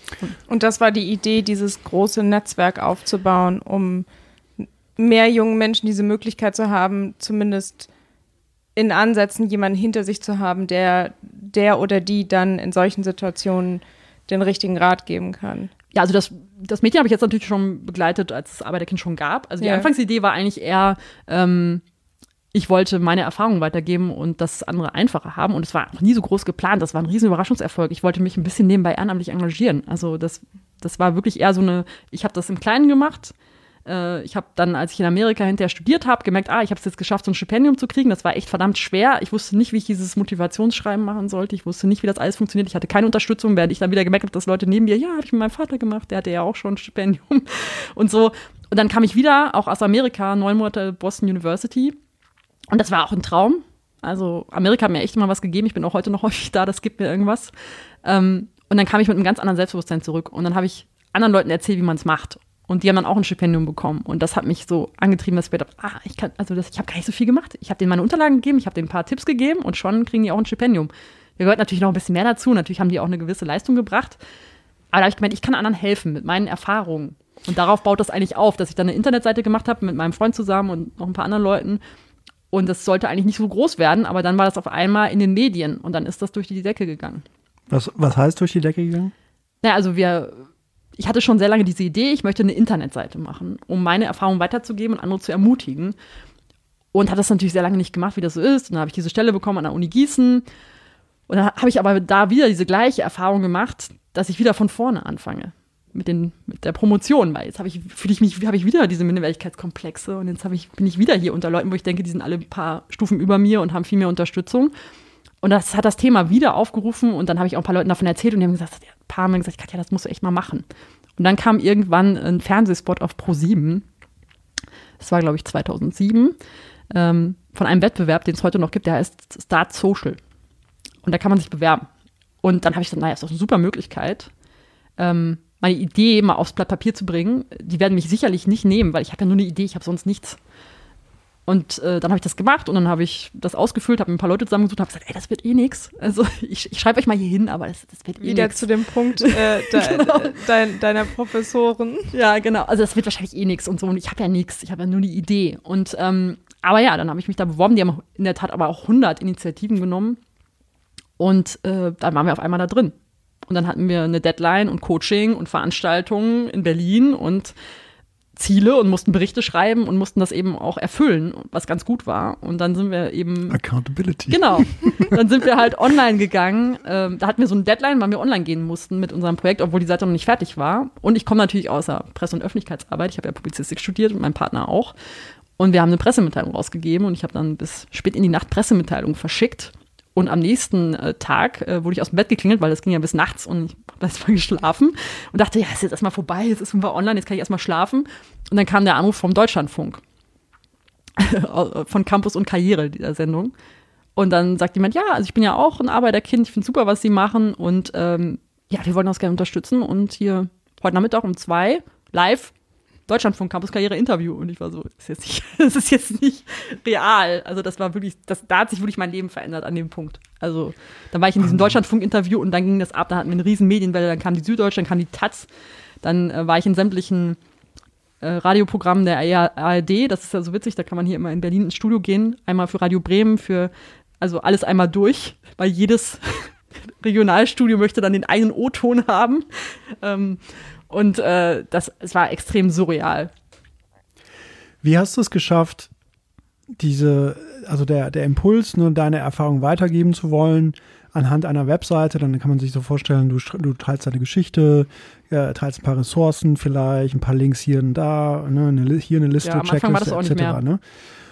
Und, und jetzt, ähm, ne, jetzt mit 9000, ähm, was sagst du? Eine Community. 6000, 6000. Wir haben 6000 Ehrenamtliche in unserem Online-Netzwerk, haben genau. wir schon fast 15.000 Leute. Genau, drin, ja. also ihr habt ja einen Weg gefunden, finden müssen, das, das alles ein bisschen zu systematisieren und zu schauen. Ne, du hast eben die Erfahrung geteilt mit der, mit der, mit der jungen Frau, wo du so im ne, intuitiv oder in der Situation gemerkt hast, okay, das wird gebraucht, das ist die Problematik, so wird die gelöst, etc. Ne? Das ist ja nicht skalierbar und vielleicht auch ähm, sehr unterschiedlich, je, je nachdem, wen man da betreut.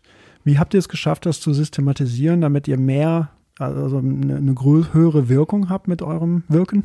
Also ich würde sagen, da, arbeiten, da haben wir am Anfang äh, dran gearbeitet und da arbeiten wir immer noch dran. Also das, äh, wir haben jetzt gerade auch wieder so eine riesen Transformationsphase, ne? Also da ist man auch nie am Ende. Wir sind immer wieder daran, äh, das ja, zu überdenken, zu überlegen und immer unzufrieden und gucken immer, wie können wir das weiterentwickeln. Unsere Community entwickelt sich weiter, unsere Strukturen entwickeln sich. Das heißt, wir müssen da auch immer wieder verändern. Aber wir haben so ein paar Grundpfeiler. Also ich würde sagen, ein Grundpfeiler, der sich herausgestellt hat, ist eben in die Schulen zu gehen. Deswegen ist das so unser Herzstück, ne? Alle, also sämtliche Arbeiterkindgruppen, oder das ist zumindest auch unser Ziel, ähm, dass alle in die Schulen gehen. Weil wir merken, das ist mit am effektivsten, weil wir dort äh, die Schülerinnen und Schüler erreichen. Und das ist wirklich auch so ein Learning, dass wir zur Zielgruppe hingehen müssen. Weil viele Initiativen warten, bis die Zielgruppe zu ihnen kommt. Aber die, die kommen, die brauchen uns häufig gar nicht, sondern man muss ja die finden, die nicht von alleine kommen.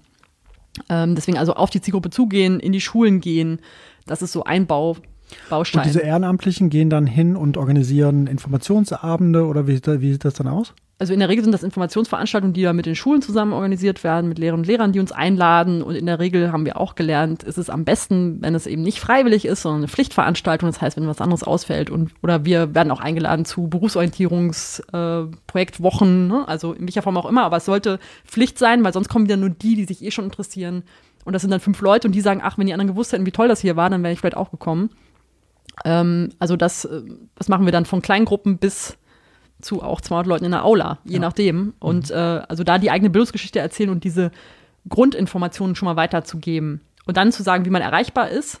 Und, ähm, und da bauen wir dann weiter drauf auf, auf diesem Weg. Also wir fangen eben bei den Schulen an und dann bieten wir aber auch Unterstützung auf dem Weg. Ne? Also dann gehen wir halt auch in die Hochschulen zu den Erstsemesterwochen, ähm, machen Stipendienveranstaltungen. Das geht mittlerweile hoch bis in den Berufseinstieg. Inzwischen haben wir Doktorandengruppen. Also es geht immer weiter. Weil du ja auch an deiner eigenen Geschichte sieht man das ja auch, ne? Es kommt ja immer wieder eine neue Situation, die dich vor die, vor die Herausforderung stellt, wie gehe ich damit jetzt um? Und wie gehe ich mit meinem Selbstbewusstsein um? Und wie gehe ich vielleicht mit den, mit den fehlenden äh, Möglichkeiten, die mir von zu Hause gegeben worden sind, um? Ne? Also es ist sozusagen, es fängt vielleicht in der Schule an, ähm, aber es geht ja, es zieht genau. sich bis ins Berufsleben eigentlich. Genau. Also wir haben auch, wie gesagt, unsere Community geht von Studierenden bis ins Rentenalter und äh, auch, auch Berufs-, also wir haben neulich eine Veranstaltung gemacht on, online mit Zoom äh, über Berufserfahrene und ne, dass wir uns da mal austauschen, dass sie sich für Arbeiten engagieren wollen, aber auch unter, sich untereinander vernetzen. Wir hatten 99 Leute, das war Wahnsinn. Das hat wahnsinnig viel Spaß gemacht. Ähm, also es geht immer weiter. Ja, und dann haben wir natürlich auch so Mentoring, ne? Also wir sind sehr. Also die, die Säule in die Schulen rein. Genau, da haben wir natürlich so eine Mentoring-Säule. Mhm. Also wir haben äh, lokale, so eins zu eins Mentoring, aber das, wir machen das relativ ähm, flexibel, ne? Also wir haben jetzt nicht so ein festes Programm oder wo Leute ausgewählt werden und die sind dann im Programm drin, sondern das war mir immer wichtig, dass bei uns keiner ausgegrenzt wird. Und ich glaube, das ist dann auch wieder so der Sprung zu, äh, vielleicht auch zum Sport. Ähm, dieses, man wird ausgewählt und man darf dann dabei sein und Leute werden ausgeschlossen. Das äh, finde ich immer noch schwierig und nur im begrenzten Maße gut. Ähm, deswegen sind wir offen für alle, jeder kann kommen. Also oft werden wir auch gefragt, ja, aber wählt die Leute nicht aus? Es sollte doch nicht jeder studieren. Wo ich dann immer sage, ja, bei den Akademikerkindern wählt auch niemand aus und sagt ihnen, du solltest lieber nicht studieren. Ähm, also jeder kann kommen, das ist sehr niedrigschwellig, man kann zu den lokalen Gruppen gehen, man kann uns über verschiedene Kanäle erreichen. Ähm, man kann eins zu eins Mentoring machen langfristig, man muss aber nicht. Man kann auch einfach mal kommen, eine Frage stellen. Also ist alles sehr niedrigschwellig und sehr flexibel, je nachdem, was das Bedürfnis ist gerade und was gerade ansteht. Wie, wie ist die Resonanz auf euer Angebot oder auf eure Unterstützung? Ja, also extrem gut. Ich glaube, das ist auch ein Grund, warum es uns immer noch gibt. Also zum einen von denen, die selber Studierende oder Akademiker der ersten Generation sind, die alle mal sagen, das ist genau das, was ich gebraucht hätte. Also das hat mich ja selber auch überrascht, dass ich meine eigene Geschichte erzählt habe, dann auch in den Medienbeiträgen und da haben sich so viele Leute drauf gemeldet und das hat uns ja immer weiter katapultiert, die dann auch gesagt haben, ich möchte mitmachen. Ähm, und auch von denen, die wir erreichen, also Schülerinnen, Schüler, Studierende, die sind eigentlich in der Regel sehr begeistert von dem, Hört ihr manchmal nach vielen Jahren nochmal von denen, die dann sagen, dieser eine Moment oder das eine Treffen in der Schule oder die eine Veranstaltung hat mir ent entweder die Augen geöffnet oder hat mich dazu befähigt, folgende Schritte zu gehen. Und jetzt bin ich hier und ich bin dankbar und ja, wir haben natürlich einen Teil, die auch dabei bleiben. Ne? Also wir haben ja viele, die wir, denen wir dann hel unter helfen, unterstützen, begleiten und die sagen dann, oh, jetzt möchte ich andere unterstützen. Und das ist natürlich auch ein, ein großer Teil, die dann bleiben.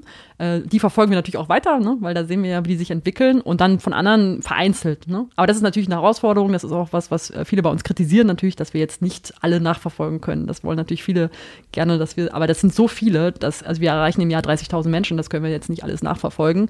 Und wir hören aber immer genügend Anekdoten, genügend einzelne Geschichten, Erfolgsstories, die mich darin bestätigen, dass da, und manchmal auch die abstrusesten Stories, ne, Mentorings, von denen man nichts wusste, dass die überhaupt stattgefunden haben. Ähm, oder auch Leute, die sagen, ihr kennt mich nicht, ich kenne nur eure Internetseite, aber das hat mir schon geholfen, dass ich wusste, es gibt diese Internetseite, dass ich wusste, ihr seid da für mich, dass, dass jemand dieses Thema ähm, eben äh, bespricht, ähm, dass ich da was nachlesen konnte und ich musste gar nicht zu euren Treffen kommen, aber es hat mir schon alleine geholfen. Und also ich kriege genug einzelne Stories mit oder Menschen, die auf mich zukommen und die mir dann erzählen, wie wir ihnen geholfen haben, dass äh, mir das reicht, dass ich weiß, es lohnt sich. Wir schauen uns schon wieder an. Du darfst jetzt. Jetzt darfst du. Ja. Wie, es kommt so ein bisschen zurück auf die Systematisierungsfrage zurück, weil ich finde, also es gibt ja in eurem Angebot, du sagst, ihr geht hin, ihr habt Informationsveranstaltungen, ihr teilt, das sind Ehrenamtliche, die ihre, ihre Erfahrungen so ein bisschen teilen, äh, eins zu eins Mentoring. Und was ich aber so auch raushöre aus deinem, deinen Schilderungen, dass es so oft sehr stark bei den jungen Menschen so im Inneren dann quasi so erstmal so ein Durchbruch stattfinden muss. Ne? Dieses Selbstwertgefühl, Selbstbewusstsein, ähm, vielleicht was so über Jahre hin ver verkorkst wurde oder verkrustet wurde, dadurch, dass man so gesagt bekommt, du wirst es nicht schaffen, du wirst nie studieren. Das ist ja fast schon eine Ebene, die in so eine therapeutische Ebene reingehen, wenn ich mal so sagen dürfte, ne? dass man eigentlich eine Vergangenheit bewältigen, verarbeiten muss, damit man die Raum schafft für die Zukunft vielleicht. Ne? So, wie, wie habt ihr das geschafft? Also wie gibt es einen Weg, Selbstbewusstsein in jungen Menschen systematisch äh, hervorzu, also zu stärken? Oder, oder ja, was, was kannst du so aus deiner Erfahrung so teilen, wie, wie ihr das schafft, relativ Ihr wollt ja auch schneller, wahrscheinlich schnellen Erfolg haben. Wie, wie habt ihr das, was habt ihr da gelernt, wie das funktioniert? Weil ich glaube, das ist ein Thema, das hören sich HörerInnen an, sagen so, das gilt nicht nur für Arbeiterkinder, sondern das, das gilt ja, kann, kann ich vielleicht was mitnehmen auch von. Klar, es gibt natürlich auch viele, da würde auch eine Therapie helfen oder es gibt natürlich auch viele, die dann irgendwann im Leben vielleicht auch mal eine Therapie machen und das ist natürlich auch mal sehr unterschiedlich. Das können wir natürlich auch nicht leisten, ne? sondern äh, ich, wie du auch eben schon gesagt hast, ich habe Amerikanistik studiert und alle haben immer gedacht, so, ich bin Sozialarbeiterin oder habe das studiert. Das habe ich natürlich nicht. Also ich, ich gehe sehr pragmatisch an die Sachen ran und bin da auch sehr pragmatisch rangegangen, habe natürlich mir aber auch Unterstützung geholt. Das heißt, wir haben natürlich auch jede Menge Sozialpädagoginnen bei uns im Team, die da einige Dinge ein bisschen besser wissen als ich und von denen ich auch eine Menge gelernt habe. Also wir haben angefangen und haben uns immer wieder weiterentwickelt und ähm, sind, kommen eigentlich immer wieder darauf zurück, dass die, dieses, diese Vorbilder zeigen, dass es geht also klar, man kann jetzt nicht, also du kannst jetzt nicht bei allen Menschen die Vergangenheit aufarbeiten und du kannst auch nicht die Familie verändern. Viele sagen, ja, müsst ihr nicht mit den Eltern arbeiten. Ja, das tun wir zum Teil, wenn die offen sind. Aber das, das lohnt, also nicht, dass es sich nicht lohnt, aber das, da einen Effekt zu erzielen, das ist super schwierig. Und den, wir haben halt gemerkt, den besten Effekt erzielt man durch Vorbilder, durch, ähm, und viele sagen ja auch, wenn sie Sachen gemacht haben oder auch Geschwister, wenn, wenn, wenn man ältere Geschwister hat und die haben sich irgendwas gemacht, die haben sich um Stipendium beworben. Mein Bruder ist nach Berlin gegangen, da bin ich auch nach Berlin gegangen. Das hat einen Effekt, wenn man Vorbilder hat, äh, mit denen man sich selber identifizieren kann und sagen, oh, da ist ja so wie ich oder die ist so wie ich. Aber wenn die das schafft, dann schaffe ich das auch. Also ich würde sagen, das ist eigentlich unser Hauptargument, unser Hauptschlüssel, mit diesen Vorbildern zu arbeiten und eben Begleitung zu schaffen, zu sagen, du bist nicht allein. Das ist halt ein zweiter Punkt. Das sagen auch ganz viele, dieses Gefühl, du hast häufig das Gefühl, ich bin hier ein Alien in meiner Familie oder in meinem Umfeld, mich versteht niemand. Ähm, und dann das Gefühl, du bist nicht allein. Wir, uns geht's allen so. Oder auch diese Geschichten auszutauschen, das ist super wichtig. Also diese Erfahrung, die man vielleicht auch in der Familie macht, die man im Freundeskreis macht, dieses, wenn man nach Weihnachten nach Hause fährt und wieder dieser eine Onkel fragt, was, ne, stehst du auch mal auf und faule Studenten oder was machst du denn mit Nordamerika-Studien, bist du ein Taxifahrer? Ähm, und das sind so Geschichten, die wir gemeinsam haben und eben durch diese Community, nicht allein zu sein, diese Arbeiterkind-Community, die bestärkt, dass man immer jemand findet, der die die gleiche Erfahrung gemacht hat, dass wir das, dass wir, dass wir ein eigenes Zuhause haben, so eine Welt dazwischen. Also weil wir kommen ja aus einer, aus einer Welt, da wollten wir uns alle wegbewegen unseren Horizont erweitern, aber in dieser akademischen Welt kommen wir häufig auch nicht richtig an und fühlen uns da nicht richtig wohl. Und es geht mir bis heute auch zum Teil so, dass ich mich da nicht immer wohlfühle. Und wir haben uns so ein eigenes Zuhause geschaffen. Und das sagen auch viele, dass Arbeiterkind ihr Zuhause ist. Und das macht mich natürlich sehr stolz. Und das ist auch das, was ich für mich, glaube ich, schaffen wollte. So ein, so ein Zuhause, wo ich mit dieser Thematik und ähm, ich glaube einfach diese Gemeinschaft, das ist das, was die Leute dann stark macht, diese Vorbilder, die Leute zu begleiten, auch durch schwierige Phase, wenn sie anfangen zu zweifeln. Mhm. Ja, das wäre nämlich meine Nachfrage gewesen. Ne? Ist so Vorbilder und äh, also für, äh, Zugang zu Vorbildern zu haben und deren Geschichten und auf der anderen Seite zu wissen, dass man nicht alleine ist, also zurückfallen kann auf eine Community. Das klingt super, aber wie bleibt man dran? Ne? Also wie, wie vermeidet ihr Rückfälle? Oder wie, genau. wie, wie sorgt ihr dafür, dass die Leute sich über einen längeren Zeitraum durch Hochs und Tiefs, besonders Tiefs, weiter, äh, weiter dranbleiben und nicht in so ein Ding das zurückfallen, dass sie sagen, ach, so richtig das ist eine Herausforderung und man, das ist ja ein Teil davon ist, dass wir unsere lokalen Gruppen haben. Ne? Mhm. Also dass man sich regelmäßig trifft und äh, in, in, diesen monatlichen Treffen, wenn man dabei bleibt, aber in der Tat auch gerade bei den Schülerinnen und Schülern, wo es dann ähm, hinterher kritisch wird, weil ich das auch bei meinen Freunden gemerkt habe, dass sie am Anfang gesagt haben, sie wollen studieren, dann macht man Abi, dann ist man weg aus der Schule, von diesem Einfluss weg, dann spielt die Familie eine große Rolle und auf einmal gewinnt dann doch die Familie mit der Ausbildung. Ja, zum Beispiel, ich sage jetzt nicht, dass eine Ausbildung schlecht ist, aber für die, die studieren wollen und sich dann abhalten lassen, ist es dann schwierig. Ähm, und vor allem die dann auch häufig das Talent mitbringen. Ähm, und ähm, das ist immer noch so das ist eine Herausforderung. Und in Corona-Zeiten ist es gerade eigentlich für unsere Zielgruppe richtig schrecklich, weil wir große Schwierigkeiten haben, diese Zielgruppe zu erreichen. Wir machen Online-Sachen, wir kämpfen ohne Ende. Ich glaube, das sehen auch viele, die uns folgen, dass wir online wahnsinnig kämpfen, wahnsinnig viel machen, um die Zielgruppe zu erreichen. Aber das ist halt schwierig. Man muss halt dranbleiben. Man muss, und das aber ist sicherlich was, wo wir noch nicht optimal sind und ähm, wo wir äh, immer noch schauen müssen, wie erreichen wir unsere Zielgruppe, wie bleiben wir dran, wie können wir da Verbindlichkeit herstellen. Vor allem in Zeiten, wo es ja, oder kann ich mir nur vorstellen, wahnsinnig schwierig ist auch die Schulen zu erreichen, die gerade mit der Umstellung zu kämpfen haben. Ne? Genau. Wie, bekommen, wie erreichen Sie selbst die Schüler mit, mit, mit den Lehrinhalten? Wie können Sie alles digital aufbauen? Und dann auch noch sozusagen diese zusätzlichen Angebote zu schaffen in der Begleitung, entweder nach der Schule oder schon während der Schule, stelle ich mir, stelle ich mir unfassbar schwer vor. Ja, also es wird besser, weil jetzt so langsam haben sich die Lehrerinnen und Lehrer auch darauf eingestellt und werden auch wieder offener für andere Angebote, aber es ist super schwer und ich meine, es wurde auch vielfach thematisiert, ähm, dass äh, diejenigen, die aus finanzschwachen Familien kommen, ne, aus Familien, wo es viele Herausforderungen gibt, dass die jetzt abgehängt werden, weil die haben eben nicht das Equipment. Äh, ja. Ich weiß nicht, wie also viele finden das ja sehr trivial, äh, dieses Thema, dass man keine Computer hat, aber es ist so. Das eine ist aber auch die technische Ausstattung zu haben, das andere ist aber auch die Ruhe zu haben in der Familie. Häufig gibt es ja dann, wenn man Großfamilien hat zum Beispiel auch, ne, dann gibt es halt Verpflichtungen, überhaupt, dass man in Ruhe gelassen wird, dass, dass man sich den Raum nehmen darf dafür.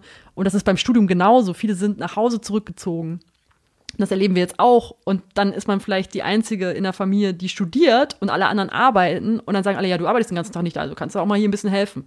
Du studierst ja nur. Was weil machst Uni, du da eigentlich weil online? Uni und Schule natürlich der, der Ort waren zur Entfaltung und zum ne, auch, auch Lernen und, und, genau. und Aufsaugen von neuen, neuen ja, das, Dingen. Das mit dem Zugang zu Equipment hatten wir, wir hatten Verena Pauster genau, während, während Corona im Podcast, ich glaube, die hatte gesagt, ein ein, ein äh, von, den, von allen schulpflichtigen SchülerInnen in Deutschland, ein in vier Schüler hat keinen Zugriff. Jeder vierte hat keinen Zugriff auf, ähm, ja, auf, auf Technik. Egal was, ne? Es kann Internet, alles sein. Äh, Computer, ja, und da gibt es auch dramatische iPad. Geschichten. Also ich habe einen dramatischen Fall aus Hamburg gehört, das war jetzt nicht bei uns, sondern in einer anderen Initiative. Ähm, da hat jemand versucht, einem Jungen einen Computer zu besorgen. Der Vater hat den auf Ebay verkauft.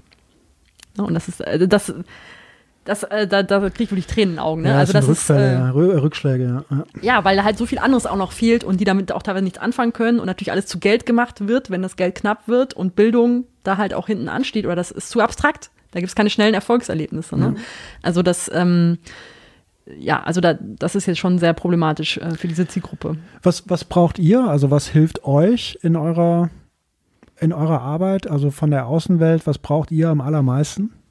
Also aktuell natürlich Kontakte zu Schülerinnen und Schülern freuen wir uns drüber. Ne? Also auch generell halt in die Schulen zu kommen, ähm, da Veranstaltungen machen zu können, Menschen, die uns einladen in Schulen oder jetzt auch uns jetzt Möglichkeiten geben, die Zielgruppe zu erreichen online oder Möglichkeiten haben, die Zielgruppe selber zu erreichen. Ähm, wir freuen uns über Ehrenamtliche, die sich engagieren wollen. Ähm, und wir freuen uns natürlich auch über Spenden, weil Spenden, wir müssen natürlich auch klar. finanzieren. Mhm.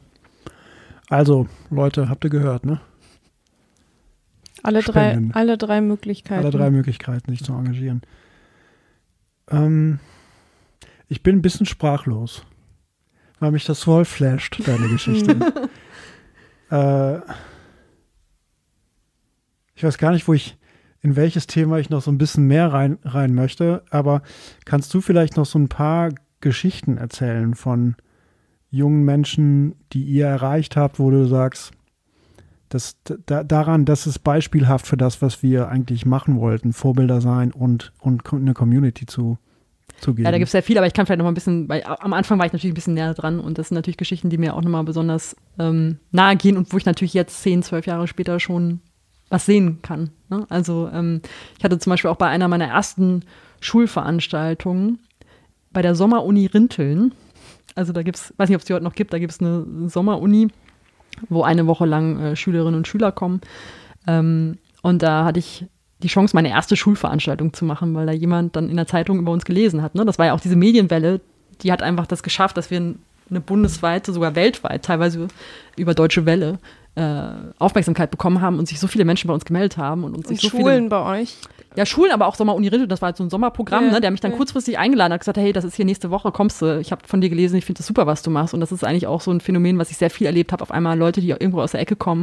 Und ich war damals 29 und mir Chancen gegeben haben und uns unterstützt haben und immer irgendwo eine Tür aufgemacht haben. Und das ist, prägt auch so die Geschichte von arbeiterkind.de, was wir für wahnsinnige Unterstützer haben, die mich kontaktiert haben und ich erstmal äh, sehr geflasht war. Und ja, das war eben meine erste Schulveranstaltung, die ich überhaupt gemacht habe. Und äh, da habe ich einen jungen Mann kennengelernt, der zu mir dann gesagt hat, ja, ich gehe zur Bundeswehr. Dann habe ich gesagt, ja, warum gehst du denn zur Bundeswehr? Ja, bei der Bundeswehr kann ich halt studieren. Dann habe ich gesagt, willst du denn zur Bundeswehr? Also wenn du zur Bundeswehr willst, ist es ja völlig in Ordnung. Nee, will ich eigentlich nicht, ich will BWL studieren. Ich so, ja, das kannst du doch auch ohne Bundeswehr. Nee, kann ich nicht. Ne? Und den haben wir dann äh, begleitet, der kam aus Hannover, da hat unsere Hannoveraner Arbeiterkindgruppe damals geholfen. Und der hat dann, ist halt nicht zur Bundeswehr gegangen. Und hat dann BWL studiert und hat irgendwie tolle Praktika gemacht und hat jetzt einen ganz normalen Berufsweg genommen und ähm, alles super. Ne? Also das, ähm, das hat, hat mich auch beeindruckt. Andererseits gibt es aber auch negative Fälle. Also da äh, ein Jahr, ein oder zwei Jahre später war da ein Mädchen, die wollte äh, Ingenieurin werden, was ich super fand. Ich habe versucht, sie zu unterstützen, aber ihre Familie war da sehr, hat sich sehr quergestellt und hat das am Ende nicht gemacht. Was, äh, Weil die also wir- Familie sie da oder ihr da das ausgeredet hat. Oder? Ja, und auch, ähm, ja, also sie sich da nicht durchsetzen konnte. Ne? Das, also wir können natürlich auch mit den Jugendlichen nur Arbeit und sagen, Mut machen, ihren eigenen Weg zu gehen, auch gegen Widerstände und auch gegen den Willen der Eltern zum Teil. Ist ja auch nicht immer so, ne? Will ich jetzt auch nicht sagen, dass es immer so ist. Ähm, aber da gab es halt einen großen Widerstand ähm, und sie hat es dann nicht gemacht. Aber ist dann einen anderen Weg gegangen und ähm, hat, glaube ich, dann so eine Art duales Verwaltungsstudium gemacht und ist heute extrem engagiert bei uns immer noch. Also hätte mir auch gewünscht, sie hätte vielleicht Naturwissenschaften studiert, aber es war vielleicht einfach noch nicht, noch nicht dran oder es, es hat nicht sollen sein. Kann sie ja immer noch. Ja, mal gucken. Ich glaube, jetzt macht sie es nicht mehr, aber sie ist, sie ist wahnsinnig engagiert und leidenschaftlich bei der Sache und engagiert sich jetzt da im ländlichen Raum. Also es sind, wir haben auch viele Geschichten, wo Leute eben Stipendien bekommen haben. Das ist ja auch ein großes Thema, was wir haben. Also es gibt ja diese Begabtenförderungsstipendien, diese 13 Begabtenförderwerke, die ich früher gar nicht kannte. Ähm, und da machen wir auch sehr, sehr viel, die Leute zu ermutigen, sich da zu bewerben, überhaupt die dazu zu informieren, dass es das überhaupt gibt. Das ist ja schon fast politische Bildung. Und da merke ich auch immer, wie viele Leute das nicht wissen. Und da haben wir natürlich extrem viele Erfolgserlebnisse, dass Menschen ein Stipendium bekommen haben und dann wirklich anfangen zu heulen. Und dieses Stipendium ist natürlich ein wahnsinniger Turbo. Also, wenn, weil das ist nicht nur das Geld und die ideelle Förderung, sondern das ist, da glaubt jemand an mich. Und es ist häufig dann nochmal der Effekt auf die Familie auch.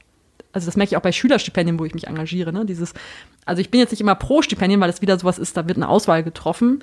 Aber ich muss, äh, ich muss dann doch zugeben, dass ich immer wieder merke, was Stipendien für eine positive Wirkung haben auf ähm, Bildungsaufsteigerinnen. Weil das ist dieses, da glaubt jemand an mich. Ähm, dann glaubt die Familie auch mehr an einen, weil jemand anders an mich glaubt. So, und die Familie merkt dann, ah, das ist irgendwie was Tolles, okay, das müssen wir jetzt wohl akzeptieren. Und ähm, das anscheinend äh, ist das ja jetzt doch okay. Und ähm, das macht halt was. Und dann kriegt man natürlich auch eine Finanzierung. Man wird unabhängig von dem BAföG. Und die Stipendiengeber sind natürlich großzügiger und das Geld kommt regelmäßig, da kann man sich drauf verlassen. Und da gibt es halt so viele Möglichkeiten, sodass man diese finanziellen Sorgen erstmal nicht mehr hat und so, ne? Und das ist halt ein wahnsinniger Turbo. Deswegen äh, versuchen wir auch, möglichst viele zu ermutigen, sich da zu bewerben und das zu probieren. So ein Punkt, der, ich habe doch so wahnsinnig viele Fragen im Kopf, aber so ein Punkt, der mir, äh, der immer auch so herausklingt, ist dieses sich beweisen müssen gegenüber sich selbst, gegenüber der Familie, häufig gegenüber der Familie, die natürlich vielleicht nicht so an die eigenen Fähigkeiten glauben, gegenüber der Gesellschaft im ganz Allgemeinen. Ähm, Wie kann man diesen Knoten irgendwann lösen? Oder kann man den überhaupt lösen? Dieses stetige Gefühl zu haben, ich muss mich beweisen. Ja, ich glaube eben, also ist wahrscheinlich sehr unterschiedlich. Bei mir hat, ist es der, mit der Zeit natürlich geringer geworden, weil ich ein gewisses Selbstbewusstsein erreicht habe, weil ich Erfolgserlebnisse hatte, ne? weil man älter wird. Also ich finde, viele kommt ja auch mit dem Elternwerden und Gelassenheit, weil man irgendwie seinen Stand hat und sein Leben. Ähm, aber das ist, das ist, stimmt schon. Ich muss jetzt nochmal die Familie ein bisschen in Schutz nehmen, ne? das ist halt auch sehr unterschiedlich und ähm, also es gibt, äh, es gibt auch Familien, die das sehr unterstützen. Wir haben auch Eltern, die kommen und sagen, ich möchte, dass mein Kind studiert, aber wir sind hier überfordert, wir wissen nicht, wie das geht, wir brauchen Hilfe. Da gibt es auch sehr viele. Dann gibt es Leute, die, die, sagen, mach, was du willst, aber wir können dir nicht helfen. Und dann gibt es aber auch die Gruppe, die tendenziell eher dagegen ist, aber das ist dann auch nicht die ganze Familie, das sind vielleicht auch einzelne Familienmitglieder. Ne? Also das ist eine sehr komplexe Situation. Ähm, aber natürlich, bei uns kommen natürlich auch viele Fälle an, weil bei uns kommen natürlich diejenigen, die es besonders schwer haben, auch häufig an. Das heißt, wir haben natürlich dann auch die Fälle, wo die Familie oder einzelne Familienmitglieder häufiger mal dagegen sind. Und selbst wenn sie nicht dagegen sind, ist es ja häufig doch von Unverständnis begleitet, weil man einfach, das ist ja auch häufig, das gilt ja auch für andere Dinge, wenn man einen anderen Weg einschlägt als alle anderen, dann hat man immer mit Widerständen zu tun und mit Unverständnis. Ne? Und dass man da alleine ist und, diesen, und andere einen immer wieder versuchen, auf den alten Weg zurückzubringen oder dass man doch das macht, was alle anderen gemacht hat. Das ist wahrscheinlich auch in Akademikerfamilien so, wenn alle Medizin studiert haben, dann soll das Kind doch auch schon Medizin studieren. Das hat nochmal eine andere Komponente, weil es auf einem anderen Klassenlevel stattfindet, aber das ist dieses, ich mache was anderes. Aber das stimmt schon mit diesem, man muss sich schon viel beweisen. Wenn wir jetzt nach vorne gehen ein bisschen, 2032, also in zwölf Jahren. Du hast jetzt zwölf Jahre hinter dir, habe ich jetzt richtig gerechnet? Ja. Äh, zwölf Jahre nach vorne. Was, wie sieht Arbeiterkind.de dann aus und wie, welche Rolle spielst du in dem ganzen Konstrukt? Ja, also mein Traum wäre natürlich, dass es uns nicht mehr geben muss. Aber es ist wahrscheinlich nicht, nicht äh, realistisch. Ähm, wo wir schon mehr hinkommen ist, ne, was du auch gesagt hast, am Anfang haben wir einfach angefangen und wir wollten was machen und ähm, war eine Initiative und das sind wir auch immer noch. Wir versuchen halt auch Einzelfallhilfe zu betreiben und möglichst viele Menschen zu motivieren. Aber natürlich haben wir jetzt auch sehr viel gelernt. Wir haben gelernt, wo die Hürden sind. Jetzt haben wir auch einen anderen Status erreicht. Ne? Also ich habe einen anderen Status erreicht. Das heißt, ich habe ähm, Möglichkeiten, auch Dinge zu artikulieren in den Medien, in der Politik. Und ähm, wir versuchen natürlich jetzt auch immer wieder da darauf aufmerksam zu machen. Also ich würde mir eigentlich wünschen, dass da in den nächsten Jahren noch mehr passiert, weil es gibt einfach bestimmte Hebel. Da können wir als, als Initiative können wir in der Tat nur immer wieder versuchen, die einzelnen Menschen zu unterstützen und versuchen, die über diese Hürden zu schieben oder sie dabei zu unterstützen, dieses System irgendwie ja, sich anzupassen, zum Teil auch leider, oder ne, das System irgendwie ähm, zu durchlaufen erfolgreich. Aber ich würde mir schon wünschen, dass wir das mal anders angehen und dass wir diese Hürden eher abbauen, anstatt ähm, und das dass es da noch mehr Rückenwind gibt und dass noch mehr Leute wirklich mal sich damit beschäftigen. Und deswegen versuchen wir auch immer auf bestimmte Semestergebühren, ne? dass wir auf bestimmte Themen aufmerksam machen, BAföG, Studienfinanzierung.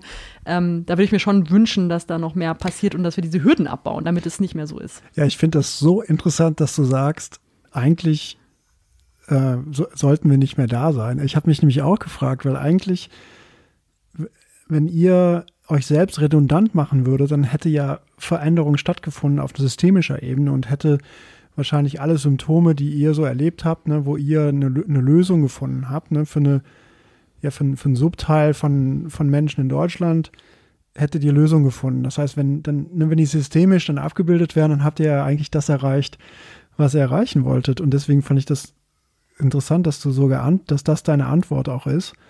Was sind die Hebel, die du, von denen du jetzt sagst, wenn wir die umschalten könnten, dann würden wir einen Riesenschritt nach vorne machen, selbst redundant zu werden? Ja, das eine ist Haltung, also Haltung in der Gesellschaft und auch Haltung zum Beispiel auch insbesondere in Kindergarten, Schulen. Ne? Wie, also da, auch wenn wir das nicht wahrhaben wollen, da ist eine Klassengesellschaft und Kinder aus besseren Familien werden anders behandelt als Kinder aus finanzschwächeren Familien. Und da fehlt es schon, und da fehlt es ja auch schon an Geld, Ne? Also, dass die, ähm, es gibt ja auch ganz tolles, ganz tolle Organisation, die Arche, bin ich großer Fan, die jetzt zum Glück auch in Corona-Zeiten sehr viel Unterstützung bekommen hat. Ähm, also da merkt man ja schon, also Kinderarmut, generell Armut, das ist halt was, wo man ran muss, äh, weil die Kinder davon schon geprägt werden und da fällt natürlich schon das Kind in den Brunnen sozusagen. Ähm, da muss eine Menge gemacht werden, aber auch die Haltung, die ich auch, äh, selbst ich schon erlebt habe, dass in der Schule klar, das darf man nicht pauschalisieren, aber das ist einfach Glückssache. Also bei, wenn man aus einer akademischen Familie kommt, dann stehen die Eltern häufig dafür gerade, dass wenn da Sachen passieren oder Lehrerinnen und Lehrer mal blöde Sachen sagen, dass das nicht so ein Gewicht hat. Weil da immer wieder die Eltern dahinter sind. Aber bei ähm, Kindern aus nicht-akademischen Familien hat das ein Riesengewicht, was die Lehrerinnen und Lehrer machen. Das, also was die sagen, was sie zu den Eltern sagen, was sie für Entscheidungen treffen, wie die mit einem umgehen, das hat einfach so eine Riesenwirkung. Ich glaube, das unterschätzen viele Lehrer und Lehrer, dass ich heute noch ziemlich viel aufsagen könnte aus meiner Schulzeit, was die zu mir gesagt haben und was das für teilweise negative Auswirkungen hatte. Ähm, und da muss ich einfach die Haltung auch verändern. Ähm, und ja, die finanzielle Unterstützung äh, muss sich da verändern. Und dann, ja, studieren habe ich ja eben schon geschildert, das ist eine Finanzfrage.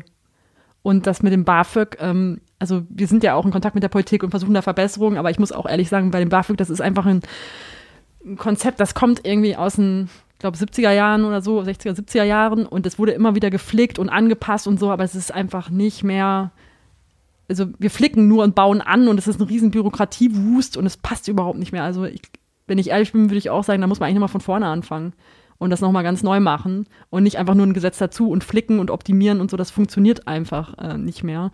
Und wirklich dann nochmal auch so eine Bildungsbiografie von jemandem, der oder die aus einer schwierigen Familie kommt, nicht die optimale Unterstützung hat, durchzugehen und zu gucken, wo sind dann die Hürden, also so wie du es eben gemacht hast, dieses System, systematische. Wo sind die Hürden, wo müssen wir sie abbauen? Aber das macht halt niemand, sondern es wird immer nur geflickt. Ja, weil den Gedanken, sorry, da, Isa, ja. hier noch eine Sache, ähm, die ich vergessen hatte zu sagen, ist, dass ihr eigentlich so eine Art von Lobby ähm, Wissen euch angeeignet habt, ne? genau. über zwölf Jahre und über äh, die 6000 äh, Ehrenamtliche, die dann halt alle Wissen und, und, und ähm, Erkenntnisse dann auch mitbringen können. Deswegen dachte ich auch so, ne, man kann vielleicht, ist die Zukunft von Arbeiterkind eher so eine kann vielleicht eine andere Form annehmen oder eine zusätzliche Form vielleicht äh, zu dem, was er heute macht. Ich würde sagen, eine um zusätzliche Form. Und genau. hat es auch schon angenommen. Ne? Also ja. ich war ja dann im, im Bundestag im BAföG-Ausschuss und äh, unsere Ehrenamtlichen, unsere Hauptamtlichen und ich, wir werden jetzt überall eingeladen. Ich, wir, also das war ja wirklich auch eine Entwicklung, die ich sehr positiv fand. Ähm, weil man ja denkt, so, ja, vielleicht wollen Leute das alles nicht, aber ich, wir werden ja überall eingeladen. Ne? In vielen, viele Menschen möchten das unterstützen. Wir werden konsultiert, wir beraten Hochschulen, wir beraten Stipendiengeber, wir ähm, sind sehr involviert. Wir haben, glaube ich, auch mit dazu beigetragen, dass das Thema überhaupt vor zwölf Jahren äh, so einen Rang bekommen hat. Es gibt jetzt auch viele andere Programme. Es gibt jetzt auch eine jüngere Generation, die sich durch uns inspiriert fühlt, was ich besonders toll finde, die eigene Initiativen gestartet haben, die zum Beispiel unsere Lücken füllen mhm. oder sich auch dafür einsetzen. Also es ist schon so eine Bewegung geworden für Studierende der ersten Generation. Ähm, und ich glaube, da, da, alleine können wir das auch nicht schaffen. Ne? Da braucht es einfach noch viel, viel mehr. Da hat, wir haben, glaube ich, schon viele für diese Thematik sensibilisiert. Viele versuchen da auch was zu unternehmen. Und ähm, da müssen wir weitermachen. Und Lobbying ist auf jeden Fall, also für die Sache, für unsere Zielgruppe ist auf jeden Fall was, was wir zusätzlich jetzt auch weitermachen. Ja. Und ich fand das so interessant, dass du so viel über Haltung gesprochen hast, ne? weil ich glaube, das ist auch sowohl in der Kommunikation, also in der Medienberichterstattung über Persönlichkeiten, ja, wir gehen jetzt mal von Politikern und Politikerinnen gerade aus, ähm, spielt das, finde ich, auch eine große Rolle. Also man wird immer darüber definiert, hat man ein abgeschlossenes Studium oder nicht. Hatten wir ja? erst neulich wieder. Sehr interessant. Ja, total. bei uns, ja, bei uns wird ja immer gesagt, so, das spielt doch keine Rolle. Also bei uns wird gesagt, man muss doch nicht studieren. Also viele, die ja. uns kritisieren, ist, man muss doch nicht studieren. Warum forciert ihr das so mit dem Studium? Man kann doch auch eine tolle Ausbildung machen. Wo ich sage, klar, wenn man das möchte und das einem liegt, würde ich immer sagen, auf jeden Fall möchten das nicht gegeneinander ausspielen.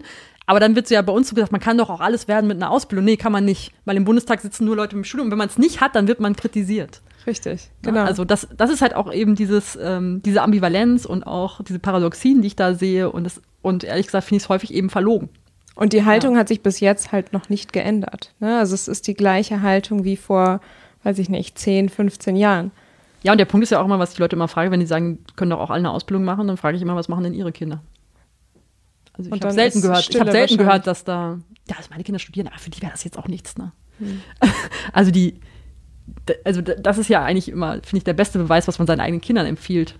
Das ist das, was man, woran man wirklich glaubt, ja. Und äh, das ist dann schon, ähm, ja, schon immer sehr äh, interessant. woran hast du mit 14 geglaubt, wenn du dich daran erinnern kannst? Ja, ich glaube, da habe ich geglaubt, dass man mit sehr viel Fleiß sehr viel erreichen kann. Und welchen Rat würdest du dir jetzt geben, wenn du dich nochmal triffst? Ich glaube, ich würde sagen, ist alles gut, einfach weitermachen. Lass dich nicht verunsichern. Hm. Einfach deinen eigenen Weg gehen. Es hat sich sehr durchgezogen, dieses, ne, dieser Punkt des nicht verunsichern lassens. Und äh, aber auch natürlich sich von außen die Leute holen, die einen dann in solchen Situationen wieder motivieren oder bestärken. Auf jeden Fall. Also ich hatte sehr viel Glück, dass ich wirklich auch sehr viele Menschen hatte, die mich unterstützt haben. Und ich glaube, das ist auch ein Schlüssel. Also ich hatte meinen Basketballtrainer, dem ich sehr viel zu verdanken habe. Ich hatte einen katholischen Pfarrer, dem ich sehr viel zu verdanken habe. Zwei sogar. Ähm, die auch eher so aus dieser 68er-Bewegung kamen. Und äh, also ich habe sehr viele Menschen auf dem Weg getroffen, die mich unterstützen, auch mit arbeiterkind.de, ne? Wie viele Leute, die mich überhaupt nicht kannten, haben nur über uns gelesen, mich im Radio gehört und, und äh, sind auf uns zugekommen, was kann ich für euch tun? Und das ist bis heute so. Also, dass ich auch gelernt habe, wenn wir ein Problem haben, auch bei arbeiterkind.de, wenn ich das kommuniziere nach außen, dann kommen Leute, die uns äh, auch unterstützen. Ohne zu wissen, wer unsere nächste Gästin ist im Podcast, welche Frage hättest du an sie? Ja, ich frage natürlich immer gerne nach dem Hintergrund, ob man selber Eltern hat, die studiert haben oder nicht. Das wäre eine Frage. Und die andere Frage wäre, was ähm, tust du, um andere Frauen zu unterstützen? Sehr schön. Sehr gute Frage. Die Frage haben wir äh, auch ähm, Anna Dushime gefragt. Ähm, die ist Redaktionsleiterin für Comedy-Formate, äh, Multi-Podcasterin. Ich glaube, die hat fünf aktive Podcasts und 18 weitere in Planung. Kolumnenjournalistin. Kolumnenjournalistin, ähm, also so ein Multitalent. Genau, äh, journalistisches Wunderkind, ja. äh, laut äh, Zitat. Also nicht ihr Zitat, sondern andere haben sie so beschrieben und führt ein Portfolioleben ja, mit unterschiedlichen Sachen. Äh, die fragt dich folgende Frage. Bin ich gespannt. Wie bereitest du dich auf ein unbequemes Gespräch vor? Das ist was, was sie gerade aktiv lernt, ist in so ein bisschen unbequeme Situationen reinzugehen und, und äh, ja, und diese hoffentlich dann auch gut dieses Gespräch zu führen. Genau, wir haben darüber gesprochen, dass wir, also wir drei in dem Raum, sehr unterschiedliche Herangehensweisen haben, wie wir unangenehme Gespräche entweder führen oder uns darauf mental vorbereiten. Und das ist etwas, was sie jetzt gerade ja aktiv versucht zu verändern oder anders anzugehen. Ich würde sagen, es kommt ein bisschen darauf an, was es für ein Gespräch ist. Ob es jetzt nur um, dass ich eigentlich weiß, was ich tun will und ich bereite mich jetzt nur mental darauf es vor. Ne? Es ging so ein bisschen Konfliktscheue. Sie mhm. hat gesagt, sie ist konfliktscheu und mhm. das hält sie oft davon ab, in solche unbequeme Gespräche reinzugehen. Ja, da habe ich einen ungewöhnlichen Vorteil. Ich bin überhaupt nicht konfliktscheu. ähm, aber ich weiß, dass das für viele ein Problem ist, aber ich bin äh, eher umgekehrt. War, war, warst du das noch nie? Also konfliktscheu oder? Ich glaube, ich musste das lernen, das nicht zu sein. Auch in meiner Familie, auch mein großen Bruder hat auch umso, auch wenn er mich unterstützt hat, ne, aber als Kind ähm, und auch als, als Mädchen ähm, in dem Umfeld ähm, oder auch beim Basketball mit Jungs und so weiter. Ähm, ich habe auch mal viel mit Jungs gespielt. Ähm, ich musste mich immer schon sehr viel durchsetzen. Und ich habe das dann gelernt, nicht konfliktscheu zu sein. Und äh, ich komme auch aus Ostwestfalen, wo man doch die Tendenz hat, extrem direkt zu sein. Also wir sind, wir Ostwestfalen, wir knallen uns immer Sachen vor den Kopf. Wir sind äh, extrem direkt. Das, das wird mir auch häufig gesagt, naja, du. äh, deswegen, also ich habe eher so den anderen Weg genommen, diplomatischer zu werden mit der Zeit und nicht so direkt zu sein. Ne? Und ein bisschen Gas runterzunehmen und nicht in jeden Konflikt reinzugehen, so mit Vollgas und Konfrontation. Also ich habe ich hab da ein bisschen anderen Weg genommen, aber ähm, was ich mache bei schwierigen Gesprächen, die anstehen, ich, ähm, wenn ich nicht genau weiß, wie ich es angehen soll, habe ich Coaching. Ich mache Führungskräfte-Coaching, ich bin großer Coaching-Fan, auch selber Coach. Also ich hole mir Coaching ganz, ganz viel. Das heißt, wenn ich nicht weiß, wie ich, wie ich eine Situation lösen soll, dann hole ich mir meine Coach und rede mit ihr drüber und dann entwerfen wir einen Plan und dann fühle ich mich sicherer, weil ich dann weiß, was ich tue. Wenn ich aber weiß, was ich tue und es einfach so mental versuche ich mich, glaube ich, vor allem auf meine Werte zu besinnen. Welche Werte sind mir wichtig und mit welchem Verhalten verbinde ich das? Also auch wenn es vielleicht schwierig ist, was ist mir wichtig, worauf möchte ich achten? Und vor allem auch die andere Person eben zu respektieren und zu versuchen, diese Person nicht zu, nicht zu verletzen. Ähm, und was mir aber auch hilft, ist die andere Perspektive einzunehmen, ist aber auch was, was ich lernen musste. Also Perspektivenwechsel. Das war auch was, was, genau, was mir vorhin noch nicht eingefallen war, was, was häufig eine Schwierigkeit ist bei bei vielen Menschen, die aus privilegierteren Familien kommen, der Perspektivenwechsel. Sie haben keine Vorstellung, wie es sich anfühlt, aus einer anderen Familie zu kommen, mit anderen Bedingungen und denken häufig, die sind so wie ich. Die hatten nur weniger Geld. Aber das funktioniert halt nicht. Also wenn man weniger Geld hat, hat das viele Konsequenzen, auch soziale. Ähm, also der Perspektivenwechsel, warum ist die andere Person so, wie sie ist, was sind die Interessen der anderen Person, sich da rein zu versetzen und erstmal zu gucken, okay, warum handelt denn die andere Person vielleicht so, wie sie handelt? Und was möchte diese andere Person erreichen? So. Ähm, aber ansonsten versuche ich einfach mental eben mit einer positiven Einstellung da ranzugehen. Aber wie gesagt, ich bin, klar, es sind auch keine Gespräche, die mir Spaß machen, aber ich glaube, es ist schon, äh, zeichnet mich schon aus, dass ich häufig die schwierigen Gespräche führe. Das sind sehr gute Techniken, die du teilst. Das ist echt super. Hm. Gute Antwort.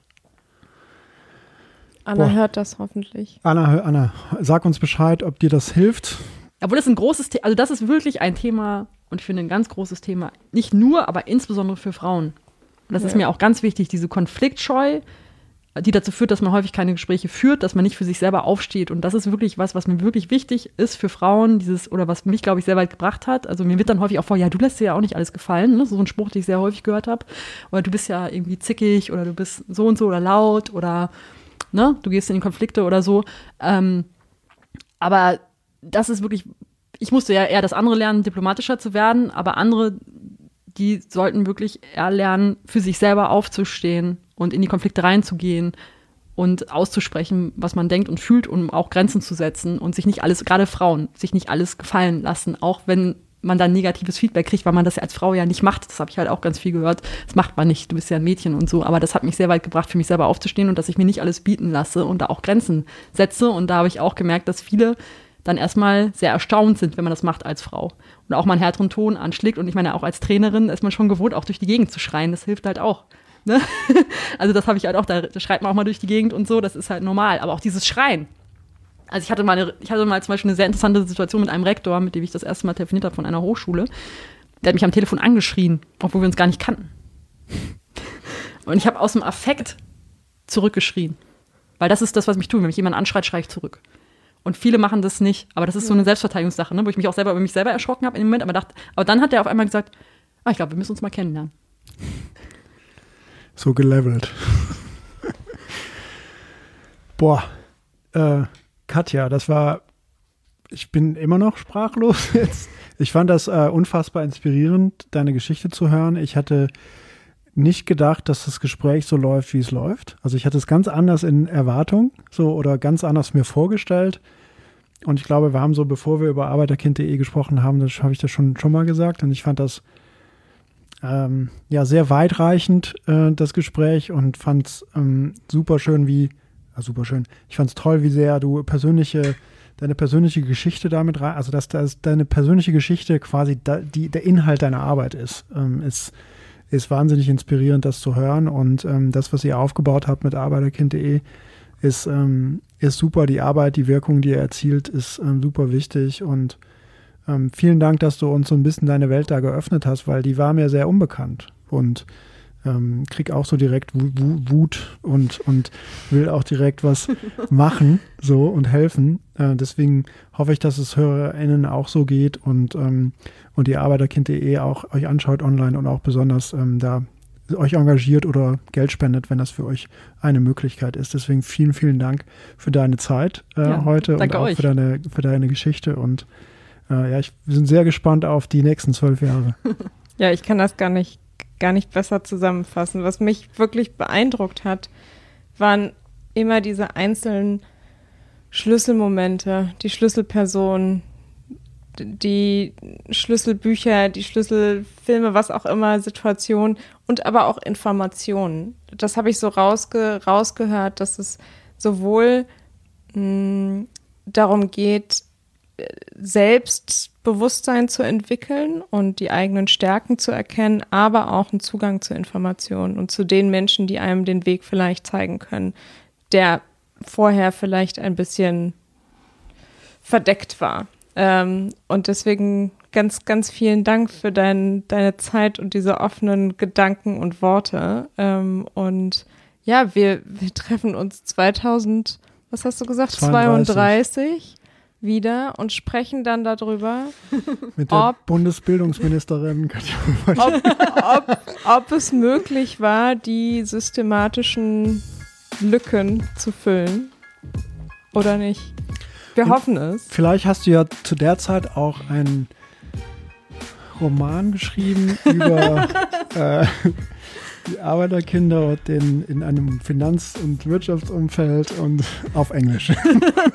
Für den Amerikan Nordamerikanischen. Man weiß ja nie, was man auch so treibt. Man weiß nie. Vielen Dank. Ja, danke, danke dir, Katja. Danke.